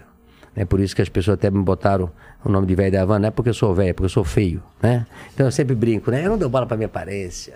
Eu sou careca, orelhudo, narigudo, feio. Eu não tô nem aí. Minha esposa, às vezes, eh, não acredito que tu vai usar essa roupa e que não sei o quê. Não dou bola, entendeu? Eu me visto eh, de verde, de amarelo, de super-homem. eh, já me vesti de tudo. Né? Agora foi um sucesso aí, eu fiz aí eh, do tio Chico aí agora no final do, do Halloween? no Halloween foi um sucesso, né? Me vesti de tio Chico, fui pra van lá, né? Então, assim, ó, o que importa não é o que você é por fora. O que importa é o que você é por dentro. O que importa é a tua humildade, a tua simplicidade, a tua generosidade, é a tua empatia, é a forma com, como você trata as pessoas, como você modifica a vida de cada um que está ao teu lado. E hoje, com o poder eh, que nós temos hoje de conversar com as pessoas eh, do- através das redes sociais, de a gente todo dia se acordar e passar uma mensagem de otimismo. A minha equipe sabe disso. De manhã cedo tem que ser uma boa mensagem. De manhã cedo, na segunda-feira, é, ô Vidão, graças a Deus, hoje é segunda-feira. né? Temos uma, uma, uma semana e dá sempre uma, uma palavra de otimismo. Então a pessoa começa segunda-feira. Eu me, me recordo que quando as pessoas falavam é, domingo no Fantástico, não sei se era música tal, dava aquela dor Aquela de. depressão, Aquela né? depressão, não dava? Dava. Não é isso? Vai começar segunda-feira. Amanhã, puta, amanhã é segunda-feira, né? Eu amo a segunda-feira. Amo a segunda-feira, né? Eu gosto da sexta-feira, gosto do sábado, gosto do domingo, gosto do feriado, mas eu amo o meu dia a dia. Eu sempre digo que eu me canso mais no final de semana do que na rotina do dia a dia. Porque eu me acordo, né? Esse ano eu fiz duas coisas para eu fazer. Me acordar todo dia às 6 horas da manhã. Todo dia às 6 horas da manhã. É, eu estou andando duas horas por dia e quero perder 5 quilos. Essas são as minhas As metas. as metas de 2022. O mais difícil é perder peso. Tá acordando todo Não, dia todo dia seis horas. Andando né? duas horas? Andando duas horas, duas horas e meia todo dia. Andou hoje? Hoje não, porque eu tô aqui em São Paulo, Ah, né? tá, é. Mas ontem eu andei, me É acordei. mesmo? Me acordei ontem 15, 5 e 45 Mas vai dormir que horas? Não, aí, não, assim, ó. Se você vai dormir, se você acorda muito cedo, É. você tem a tendência de dormir mais cedo, É, né? sono. Eu normalmente durmo muito tarde, mas e, às vezes eu, eu durmo pouco, mas eu me acordo, né? Porque eu sou muito disciplinado e comprometido, né? Eu, eh, eu até vou dar um cartão para você aqui. Você vai ler o segredo do nosso sucesso. Opa, aqui, aqui atrás. Tá aqui o segredo do nosso sucesso. Tá aqui para ti. Esse é o segredo do nosso Aí. sucesso. né? Olha aqui atrás. É, Aqui? o segredo do nosso sucesso. Aqui atrás, né? Aqui, ó. Cultura van. Este é o segredo do nosso sucesso. O cliente em primeiro lugar, mas essas palavras aqui, ó. Humildade, Humildade. simplicidade, né? comprometimento, disciplina e praticidade. Eu sou alemão. Eu sou italiano alemão, mas é, assim, eu sou alegre como italiano, falador como italiano e pragmático como alemão, comprometido e disciplinado. Quando você tem comprometimento, disciplina e pragmatismo, pragmatismo é de fazer as coisas práticas, fáceis. né? Diretas. Tem pessoas que complicam a vida. Tem pessoas que para ir daqui até ali capaz de andar a casa toda, não é isso? É. Para chegar ali para você. né? Você tem que ser rápido, simples. É, então tudo para mim que eu olho tem que ser simples. As nossas lojas não tem cerca. O nosso CD não tem cerca. O nosso centro administrativo é como se fosse um oceano, todo aberto. Não tem sala para ninguém. As salas de reuniões são de vidro. Todo mundo senta juntos. É, não tem lugar de estacionamento para o diretor. Não tem sala, é, não tem estacionamento para o gerente. Todo mundo senta na mesma mesa, na mesma cadeira, ocupam os mesmos lugares. A simplicidade é o segredo do sucesso. Tem pessoas que complicam a sua vida, acham que tudo tem que ser complicado para dar certo, e o contrário que é verdadeiro. Então, nós né? Do precisamos levar essas palavras para as pessoas para que, primeiro, acordem de manhã cedo, feliz da vida que acordaram. Porque tem um estudo dizendo que tem uma enzima que mata muitas pessoas de ataque cardíaco de manhã cedo, porque cola a veia. Morreu de, de infarto. Que hora foi? Ah, 6 horas, 7 horas, 5 horas. Não acontece muito É, isso? por quê? né? Eu já me acordo cedo agora para já tá se alguma coisa é. para poder correr para o hospital, porque É. eu amo a, a minha vida, né? Então, assim, ó, acordou de manhã cedo, lavar os olhos, olhar para o espelho. Ah, Vamos lá, vamos lá, vamos lá, vamos pra vida, né? Eu chego todo dia lá na van, bom dia, bom dia, bom dia, bom dia. Segunda-feira, né? Eu, eu- eu posso estar com dor de dente, né? Eu posso ter um problema, mas eu deixei o, o problema lá fora. E às vezes eu, eu chego lá de carro, né? eu não posso chegar ali na frente de todo mundo, borocochó, triste, porque eles vão sentir É. que eu tô triste, né? E o que eu tenho feito agora, além de eu chegar, bom dia, bom dia, bom dia, boa tarde, boa tarde, boa tarde, vou lá no sino, tem que botar um sino aqui. Tem um sino lá em cima, vou Ah, tem trazer aqui sino, pra baixo. né? Todas as nossas empresas têm sino, né? Os postos de gasolina tem sino, as lojas têm sino, o CD tem sino. Vou lá. Boa semana, pessoal! Boa semana! Hoje é segunda-feira! Vamos lá, tudo bem? Queria É? acordar com esse pique. É, é. Tem um patinete, tem bicicleta, tem moto dentro do escritório. Moto? Moto. Moto pateta, né? Uma, C- uma CG 160. 160. Aí eu vejo quando dou uma volta de moto, vou de patinete, vou de bicicleta, né? Pra quê? Pra alegrar as outras pessoas. Pra deixar as outras pessoas bem. Pra sair fora do normal. Tem um, um livro chamado Os Originais. Vale a ver. Adam. Adam, pega ali o nome dele. É um dos livros que eu li que as pessoas comuns, né? É, o, o que muda o mundo são as pessoas anormais. O Beto Carreiro dizia para mim, né? Adam, vê o nome dele, pode falar. Gran, Adam Grant, é isso? É, é, o que muda o mundo são as pessoas anormais. As pessoas muito inteligentes, sabe aqueles, às vezes, aquele CDF, aquelas pessoas que realmente são muito, são fora de série, se elas não forem anormais, elas vão ler o livro e vão querer implantar o livro como se o livro verdadeiro fosse. As pessoas anormais escrevem um livro diferente. É. Ela diz assim: "Ah, esse livro aqui, Tá para mim não bate. É, Para mim não bate. Eu vou escrever o meu livro. Tem muitas leis que estão redondamente erradas, mas todo mundo segue elas Cegamente. como se elas fossem verdadeiras. Eu sou o cara que diz: não, não, não, está errado. Por isso que às vezes as pessoas chamam, chamam que eu sou polêmico. Né? O que é ser polêmico? É ser diferente. É pensar diferente. Eu falo para todo mundo: não siga a manada. A manada corre para lá, vai tomar a mesma água e normalmente os primeiros vão tomar a água limpa e os outros vão tomar a água suja. Eu vou procurar outro lugar para tomar água. Eu vou para lá, vou para lá, vou para lá. E quando a, a pessoa tem certeza, como foi o caso do baleiro, o caso da fita, né, e o caso dos 5 milhões de metros de tecido que eu comprei lá, que eu perguntei naquele dia que eu comprei os 5 milhões de metros, que eu não tinha dinheiro para comprar, mas eu sabia que eu ia vender. Eu sentei com o meu comprador, a gente sentou isso, foi na Premier Vision, lá de, da França, olhou um para cara do outro, compramos 5 milhões de metros de um pano só. De um pano só. Imagina, são 5 mil quilômetros de um pano só. Olhei para ele, puta do caralho, mas é pano, né? Mas não, vamos vender. Vamos vender, vamos. Mas não vendeu.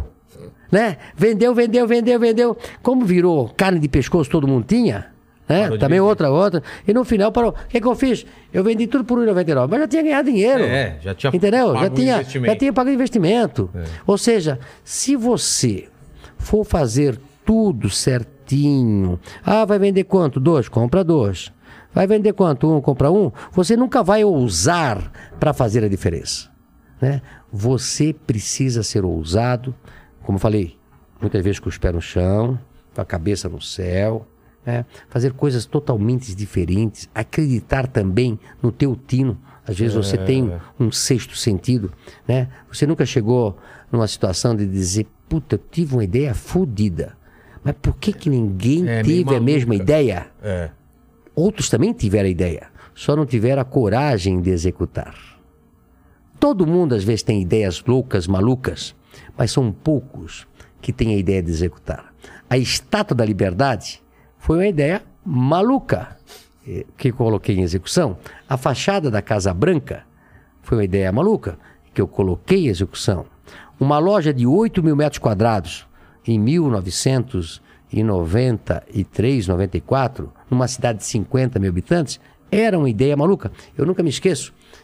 Eu tenho a matriz aqui e a Casa Branca que eu construí foi aqui. Imagina uma 80 de frente com 60, 80 de fundo, uma loja com 16 metros de pé direito, né? Aquela co- coisa monstruosa lá sendo feita. E eu, meu escritório ficava aqui, passava a rua, e aí tinha dois caras de São Paulo olhando aquela construção. né? E ela estava sendo pintada de branco. E aí os dois, e, eu, e eles não me conheciam, e eu fiquei atrás dos dois. Eu também olhando aquela construção lá, né? Linda, maravilhosa. Isso em 1993. E aí um pro outro disse aqui, um pro outro falou assim: Isto aqui vai ser um elefante branco. Vai ser um prejuízo. E você atrás escutando. E eu atrás escutando, né? Eu pensei, esses filha da puta, vamos ver só. Uma vez eu tava. eh, E, e, assim, quer dizer, as pessoas não acreditam que aquele negócio Pode dar certo. pode dar certo. E aí um dia fui, eu nunca me esqueço também, fui num, num buffet, no Montes.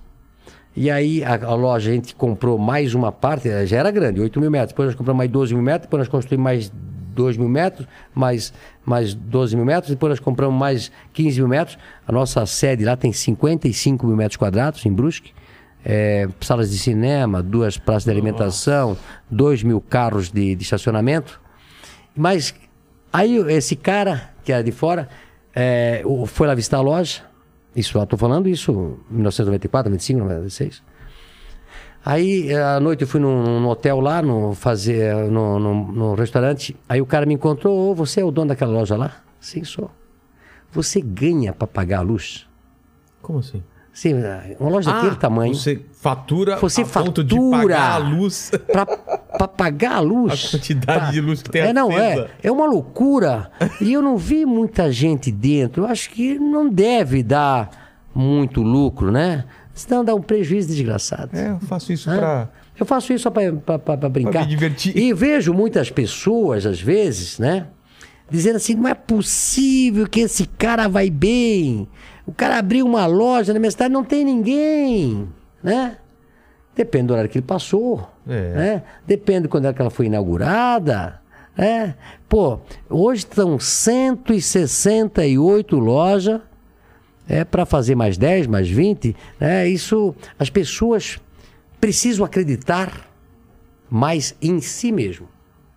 Precisam acreditar naqueles sonhos loucos e colocá-los em prática, né? Como eu falo, é, acreditar mais em si, autoestima. é, e outra, parece que tudo conspira a seu favor desde que você seja uma boa pessoa. Quando você é uma pessoa que faz o bem, que quer o bem e que trabalha para os outros, vem tudo a seu favor. Então, eu tenho certeza que nós vamos continuar fazendo esse trabalho lindo pelo país. Nós vamos abrir agora loja em São Bernardo. são Bernardo, não, mas agora vamos abrir mais uma em Curitiba, acho que é a 15 em Curitiba. Vamos abrir em Maceió, em Alagoas. Vamos abrir em Natal, Rio Grande do Norte. Vamos abrir depois em Manaus. Eu Teve na semana passada em Manaus, uma loucura como receberam. Não sei se alguém está me vendo aqui de Manaus, quero mandar um abraço. Pô, morei dois anos lá. Puta, é, é, este é o Brasil que o brasileiro não conhece, né? Manaus, todas as- essas capitais do Nordeste, as pessoas, os brasileiros precisam investir no nosso Nordeste, no nosso Norte. Lá tem pessoas maravilhosas, pessoas com coração. Eu sempre falo que o calor dessas cidades é inferior ao calor do coração das pessoas que lá habitam. É pessoa, é, são pessoas maravilhosas. Né? O Norte, o Nordeste me recebe de uma maneira única e por isso que a gente vai começar a investir nas capitais, depois vai para o interior do Nordeste, porque o Nordeste tem a essência do interior do Brasil É verdade, nas capitais. é né? onde as pessoas são maravilhosas, aonde as pessoas acreditam nos outros. Eu fui para Manaus essa semana, vamos fazer três lojas lá, e eu estava, tu conhece lá Manaus? Conheço, morei dois anos. Então, é, eu vou fazer Estudei a primeira. Salle, pra quem é de é, lá. a primeira loja eu fui visitar essa semana lá na Avenida das Torres, né? E aí eu estava lá com a minha tradicional roupa de verde e amarelo ali, né? Tradicional roupa, essa é a roupa do meu trabalho. E, e a hora que eu olhar para trás assim, que ele parou tudo, o pessoal parando, abraçando, tirando foto. Parou a avenida, parou a avenida de Manaus, né? Porque as pessoas querem trabalho. As pessoas querem é, trabalhar, querem é, ver o, o sucesso. Hoje é diferente de um tempo atrás, que a gente estava falando que há um tempo atrás parecia que uma determinadas tipo de pessoas não gostava de quem fazia sucesso e não gostava muito dos empreendedores, dos empresários. Mas hoje eu vejo que as pessoas uma diferença, têm então? sendo diferença, muita, muita, muita, muita. As pessoas sabem que para ter um emprego precisa ter uma empresa e para ter uma empresa precisa ter um empregador, empreendedor. um empreendedor, um empresário. Sem essa pessoa, não existe o emprego. Aliás, países comunistas, onde não existia as empresas privadas, tiveram que inventar empreendedores. É, Polônia, por exemplo, quando acabou o regime é, comunista, porque Lech Walesa, que era um líder sindical, lutou para acabar com o comunismo. Aqui no Brasil, o nosso líder sindical luta para empregar o comunismo. São antagônicos, né? É, até o Lech Walesa falou isso uma vez, né? Poxa, eu, como líder sindical, lutei para acabar com o comunismo, para gerarmos empresas privadas, para gerar emprego. E o líder de vocês é um líder também sindicalista e faz o contrário. Ele tenta acabar com as empresas e fazer com que todas as empresas virem estatais. E Lech Walesa, quando acabou o regime comunista, aliás, o país começou a fazer curso de empreendedores. Curso para ensinar a população a ser empreendedores, empresários. E grande parte dos empresários, eles nascem meio, né, meio louco, né? E, vão, vão para isso. Não, não, se, não se tem muito curso para fazer empreendedores. Pra, isso nasce das pessoas. É. E o Brasil é um país onde tem muitos empreendedores, muitos empresários, porque nós somos muito é, versáteis, nós temos muito criativos. né? É um país. é, Tem que eu- se virar, né? Recentemente fui para Israel e tem um livro que eu, que eu ah, também eh, acho que vale a pena ler, chamado Israel, País de Empreendedores. E onde eles pregam que a população, tem lá uma palavra chamada Hutzpah, onde a população eh, não aceite uma única verdade. Que a população seja cara de pau. Que a população passe a indagar o seu superior. Esse livro é interessante. Nesse livro fala o seguinte: que o soldado raso fica batendo no general, não aceitando as ordens erradas. Jamais um soldado pode aceitar uma ordem que vai levar a tropa à morte. Então tem que indagar onde, onde toda a população é, pode brigar com o primeiro-ministro, pode indagar. É esse o país que eu quero. Onde as pessoas tenham palavras e não aceite que, como foi na CPI, um senador disse para mim, né, Roberto eh, Carvalho, Rogério Carvalho, Rogério Carvalho, estava meio nervoso lá comigo, e ele disse: Você tem que me respeitar, eu sou senador da República. Quase que eu falei: Grandes merda, né? O que, que você acha? Grandes merda, né? Hã? Eu sou senador da República. Você me respeite. Deu a guerra, não deu com meus, com o meu é, advogado? Porque o advogado disse, ah, mas senador, é, o senhor está tá afrontando o meu cliente. Você me respeite, eu sou senador da República. Dando um carteiraço. Isso já, já acabou. Isso não existe mais. Somos todos iguais. É. Aliás, o senador é um servidor público do povo brasileiro que paga o imposto Exatamente. para ele estar lá. Exatamente. Então, esse livro te recomendo, Israel, País de Empreendedores, onde eles pregam que a população precisa empreender. Que lá é um dos países que mais tem startup do mundo, aonde cheguei lá em Israel, que é um país desse tamanhozinho, 95% árido, semiárido, e lá eu cheguei à seguinte conclusão: como pode, num país onde não tem nada, eles conseguirem tudo? E como pode o Brasil, que nós temos tudo e não conseguimos nada? Não é isso? É? Então nós temos que aprender com os outros. Nós temos que abrir a nossa mente, ler bons livros. Livros que possam mudar a sua vida. Eu adoro um bom livro. Eu tenho, quando, cada, cada vez que eu viajo para o exterior, eu levo um monte de livro e acho um que me interessa, que eu tenho tempo, porque aí não pega a internet, né? A internet é o diabo, né? É. Não tem coisa pior. Né? Eu tenho um avião que, po- que tem capacidade de botar internet. Né? Então ele tem, ele tem, ele tem antenas para isso. E aí eu disse, não, não, nem quero. Depois também eu vi que era muito caro e não. e não- caro não é o aparelho, caro é a, é, é a mensalidade Ah, da, entendi.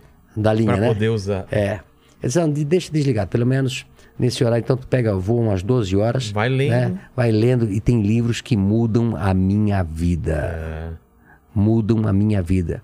E eu ado- eu adoro, frases de efeitos, eu adoro pessoas que fizeram, e os livros, muitos livros também americanos, onde eles baseiam o que eles escrevem em realmente experiências feitas em universidades, né? ou experiência de vida, é, formado durante anos de, de, de, de- de realmente de trabalhos bem feitos. Então, um bom livro muda a vida. Se você ler um livro errado, pode estragar a sua vida. Mas o livro certo Se você muda. o livro certo, vários livros que mudaram a minha vida. muda a sua vida. Boas leituras. A segunda pergunta, olha só, estamos na primeira ainda. A segunda pergunta é o seguinte: iremos morrer um dia, espero que demore muito, né, Luciano? Mas o pessoal vai poder voltar nesse vídeo daqui 346 anos e querer saber quais seriam as últimas palavras do Luciano Hang. Qual seria seu epitáfio, sua frase de túmulo? Olha, eu tenho falado uma coisa, falei no final do ano. É, eu vivo a plenitude da felicidade. Eu falo para meus filhos: eu posso morrer hoje. Não tenham medo. É, eu não tenho tristeza porque o pai de vocês foi. Eu vivi muitas vidas numa só. Eu vivi no fio da navalha. Eu, eu com a coragem que eu tenho, eu vou às últimas consequências. Eu vou atrás do meu sonho. Eu faço tudo para viver com emoção todos os dias. Você precisa disso. Você precisa aproveitar cada segundo da sua vida. E a minha palavra, que eu diria para você que está me ouvindo, que é a principal na vida de cada um, é coragem. Não adianta você ser inteligente, você ter conhecimento, você ter condições e não ter coragem. Coragem é a principal virtude da vida de uma pessoa. Assino embaixo. E a terceira pergunta é se você tem alguma dúvida na vida. Se tem alguma pergunta que você se faz lá, que tem alguma coisa que te incomoda, ou divide com a gente essa dúvida que você Não, eu tenho dito o seguinte: eu só me arrependo daquilo que eu não fiz. Tudo aquilo que eu fiz e deu certo, eu fico feliz. E tudo aquilo que eu fiz e deu errado, eu aprendi. É através da sua experiência, das coisas erradas que você faz na vida, que você consegue andar para frente. Eu e você e as pessoas que estão me vendo somos humanos. Cometemos erros todos os dias. Tem pessoas que se acham moralistas e tentam cobrar dos outros aquilo que eles não fazem, É, certo? faço então, o que eu falo, mas não. eu cometo erro como todo mundo, eu sou humano como todo mundo e vou tocando a minha vida com os erros e com os acertos. É o resultado dos erros e dos acertos, o que importa é o final. É isso? É. Então, eu erro muito, acerto muito e no final eu vejo o balanço. E não fico olhando para trás e me remoendo com aquilo que não deu certo. Não eu olho sempre para frente. Inclusive, coisas assim que me aconteceram ruim na minha vida, né? Eu tento não ficar lembrando. Eu olho para frente. né? São é, das coisas que você pode ainda fazer é que você vai viver. É do amanhã e depois da manhã. O futuro nós sabemos que vai chegar. O passado já passou. Não adianta. Tem uma frase que vale muito para negócios. Certa vez eu perdi um negócio muito bom. Aliás, eu já perdi muito bons negócios. Muito bons negócios. E já perdi muito dinheiro também, claro. Né? Já perdi, já fiz, já fiz coisa que já perdi Numa, porrada. numa canetada Ah, você perdeu. paulada. Não, Tipo paulada. Ação. É? É, Quantos já. já perdeu de uma vez só? Ah, porrada, porrada, porrada, porrada. Milhões? Milhões. É normal. É normal? Normal. E- você ganha, você perde. Mas, mas te dói. É isso que eu vou dizer pra você. Ah, tá. Não fica olhando. Não fica. Não? Não, não, não, não, não, não te Bate lamenta. cabeça na não, mesa. Não, mas não te lamenta. Não te lamenta. Não, olha pra frente. É. Tem uma frase que diz é, assim: uma vez eu perdi um terreno maravilhoso, porque eu fui pedir opinião e me deram opinião errada é, e perdi. Foda-se. Né? Aí veio um amigo meu e disse o seguinte: Luciano, pode faltar dinheiro para negócio, mas nunca negócio para dinheiro. Vai surgir outro negócio. Não é verdade? E surgiu? Pode surgir, pode faltar dinheiro para negócio, mas, Mas não- nunca negócio para dinheiro. Se, você você tem o tem dinheiro, dinheiro, vai vai, vai surgir outra. Quer dizer, Entendi. eu tinha dinheiro para comprar aquele negócio. Ficou Perdi. chateado porque não rolou. Puta, como é que fui? Perder aquele negócio, fica. né? O cara vê que essa frase e diz, puta, que frase boa É, nesse momento. Esquece. Daqui a pouco surgiu um bom negócio o melhor. duro é não ter dinheiro, né? Surge mais negócios. Né? Não é aquele negócio que você perdeu que você tem que ficar se lamentando. Pensa nos negócios que vão aparecer. Surgem oportunidades na sua vida todos os dias.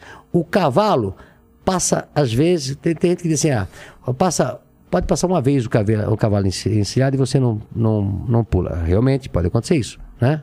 Mas às vezes pode passar outros cavalos até melhor. Né? É. E você tem que ter a coragem de pular naquele cavalo. Então, é assim a gente vai vivendo, estou com 59 anos, e a gente vai aprendendo com a experiência. Tem uma frase também que é legal, que eu disse, vai embora a juventude e vem a experiência. Né? E hoje eu tomo decisões com muito mais tranquilidade do que eu tomava lá atrás. E eu tenho certeza que lá para frente, quanto mais a idade vai chegando, eu vou estar mais tranquilo para tomar decisões e ficar cada vez mais tranquilo com a minha vida.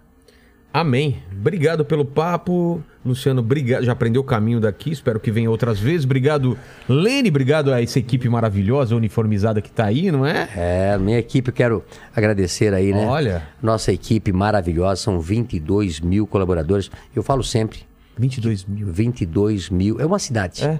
né? É uma cidade, aliás, grande parte das cidades brasileiras, né? tem um monte de cidades dessas 5.500 que tem mil, dois mil, três mil, quatro mil, cinco mil. Só o nosso escritório lá tem 1.200. Nosso CD tem, entre motoristas e pessoas, tem 2.500 num lugar só. Mas é, o que eu tenho de melhor na nossa empresa é a nossa equipe. É uma orquestra, é uma sinfonia que toca as melhores músicas porque tem os melhores músicos.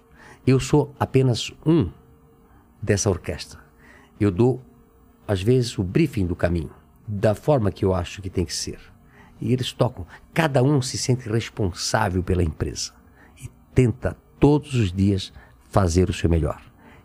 Se todo mundo que está me vendo conseguir montar uma empresa assim, eu tenho a certeza que não importa o número de colaboradores que você tenha.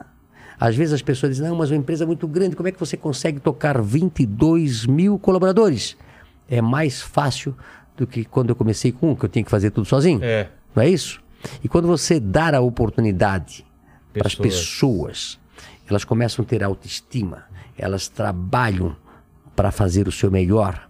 E eu digo para você que o conjunto desses 22 mil colaboradores é muito, muito melhor do que um diretor-presidente né, ou dos diretores. Eu sempre falo que nós temos que colocar as ideias nas mesas, fazer com que as pessoas possam pensar, possam sonhar e como as pessoas ficam contentes, às vezes, de dizer aquela ideia ali foi minha, né? Eu dei essa parte, ideia, é. né? Quando a gente chega às vezes por, dentro da loja, a dona Maria que varre o chão, um dia ela me disse, Luciano, eu sinto aqui que as pessoas não sabem onde é que fica o provador.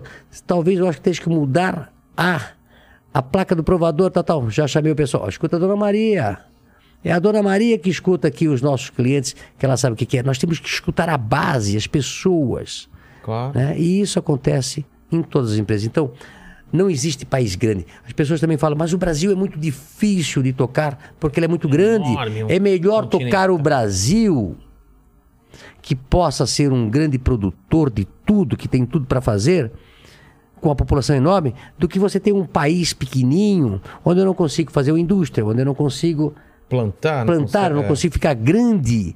O Brasil tem tudo para ser uma das maiores nações do planeta.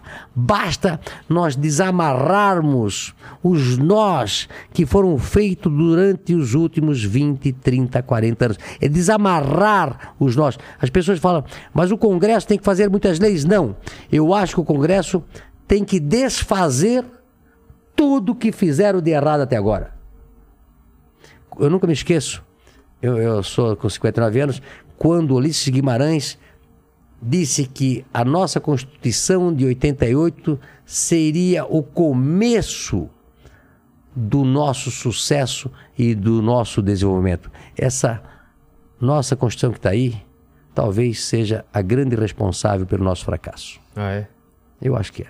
Muitas leis erradas, muitas coisas que colocaram ali, difíceis. Né? A Constituição americana é uma coisinha desse tamanho.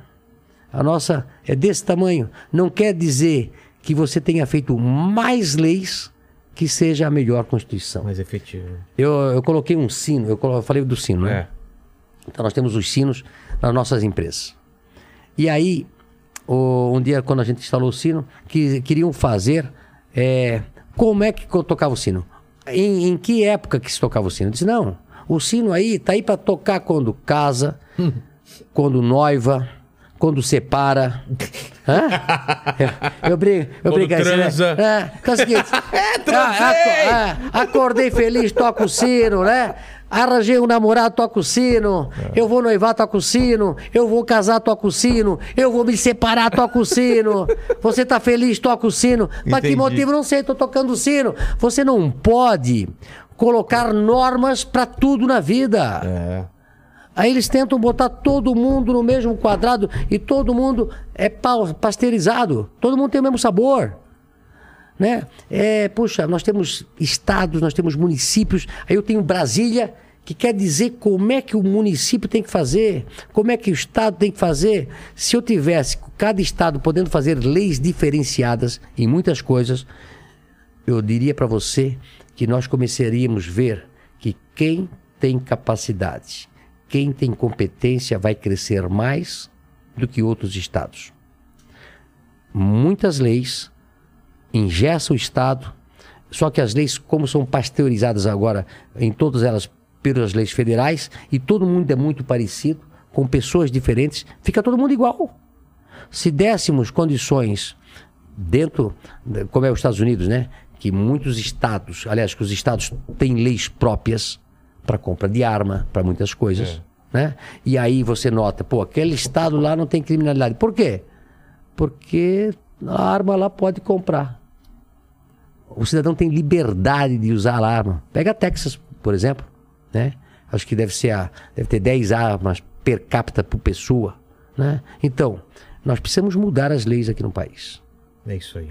ok? E só isso já dá um outro podcast só pra falar sobre, Ah. sobre leis, sobre, sobre armas, né? Veio, veio, veio o Benê Barbosa já aqui falar com a gente, tá? E o, o, o, você não falou muito hoje, viu, Lenny? Então eu deixo você encerrar o programa. É o seguinte: se, é, curta esse vídeo, se inscreva no canal, torne-se membro e o mais importante, coma o Jujuba. Como a Jujuba e vamos Uma lá. delícia, na- que eu já comi quase E o- vamos lá na loja Wanda da, de Osasco Ah, conhecer. precisa, Lembrar das precisa. nossas camisetas também, que tá lá Ah, é, na aqui, descrição. camisetas do, do, do Opa. Limitada, olha que bonita. lá. Olha, queria agradecer o convite, tá? Obrigado, Meus filhos. Que seguem. papo, né? ah, Que papo o nosso pessoal segue. Super, tá? super educadas, gente finas aqui, já se sentiram em casa. e você aí, compartilhe o vídeo, É. compartilhe é, boas informações. Nós precisamos levar para todos os brasileiros a boa informação, a notícia que tudo é possível baseado que você é brasileiro, você é um cara lutador, não importa aonde você nasceu, não importa aonde você estudou, não importa aonde você está agora. O que importa é aonde você quer chegar. A vida é longa. Por mais que a gente chega lá no final e a gente olha para trás e diz como passou rápido. É, passa, Não é né? isso? Mas quando você está aqui com 18, 19, 20, 21, 22, 30 anos, puta, você pode viver ainda mais 60. Você pode começar o seu negócio a qualquer época. Com 50. Eu estou com histórias, 59 anos. Imagina que tudo que eu vou fazer ainda. É, ainda. né? Eu estou com 59, parou, é. com 60, com 70, com 80, com 90. Eu só vou parar quando Jesus me chamar. Entendi. É Tem isso. muita coisa pra fazer. Muita, Obrigado, muita Luciano. coisa. Obrigado mesmo. Obrigado, Obrigado a vocês. Obrigado a todo mundo. Valeu aí, hein? Tchau, tchau. Obrigado, pessoal. Um abraço. Um abraço do velho da van. Obrigado. Valeu.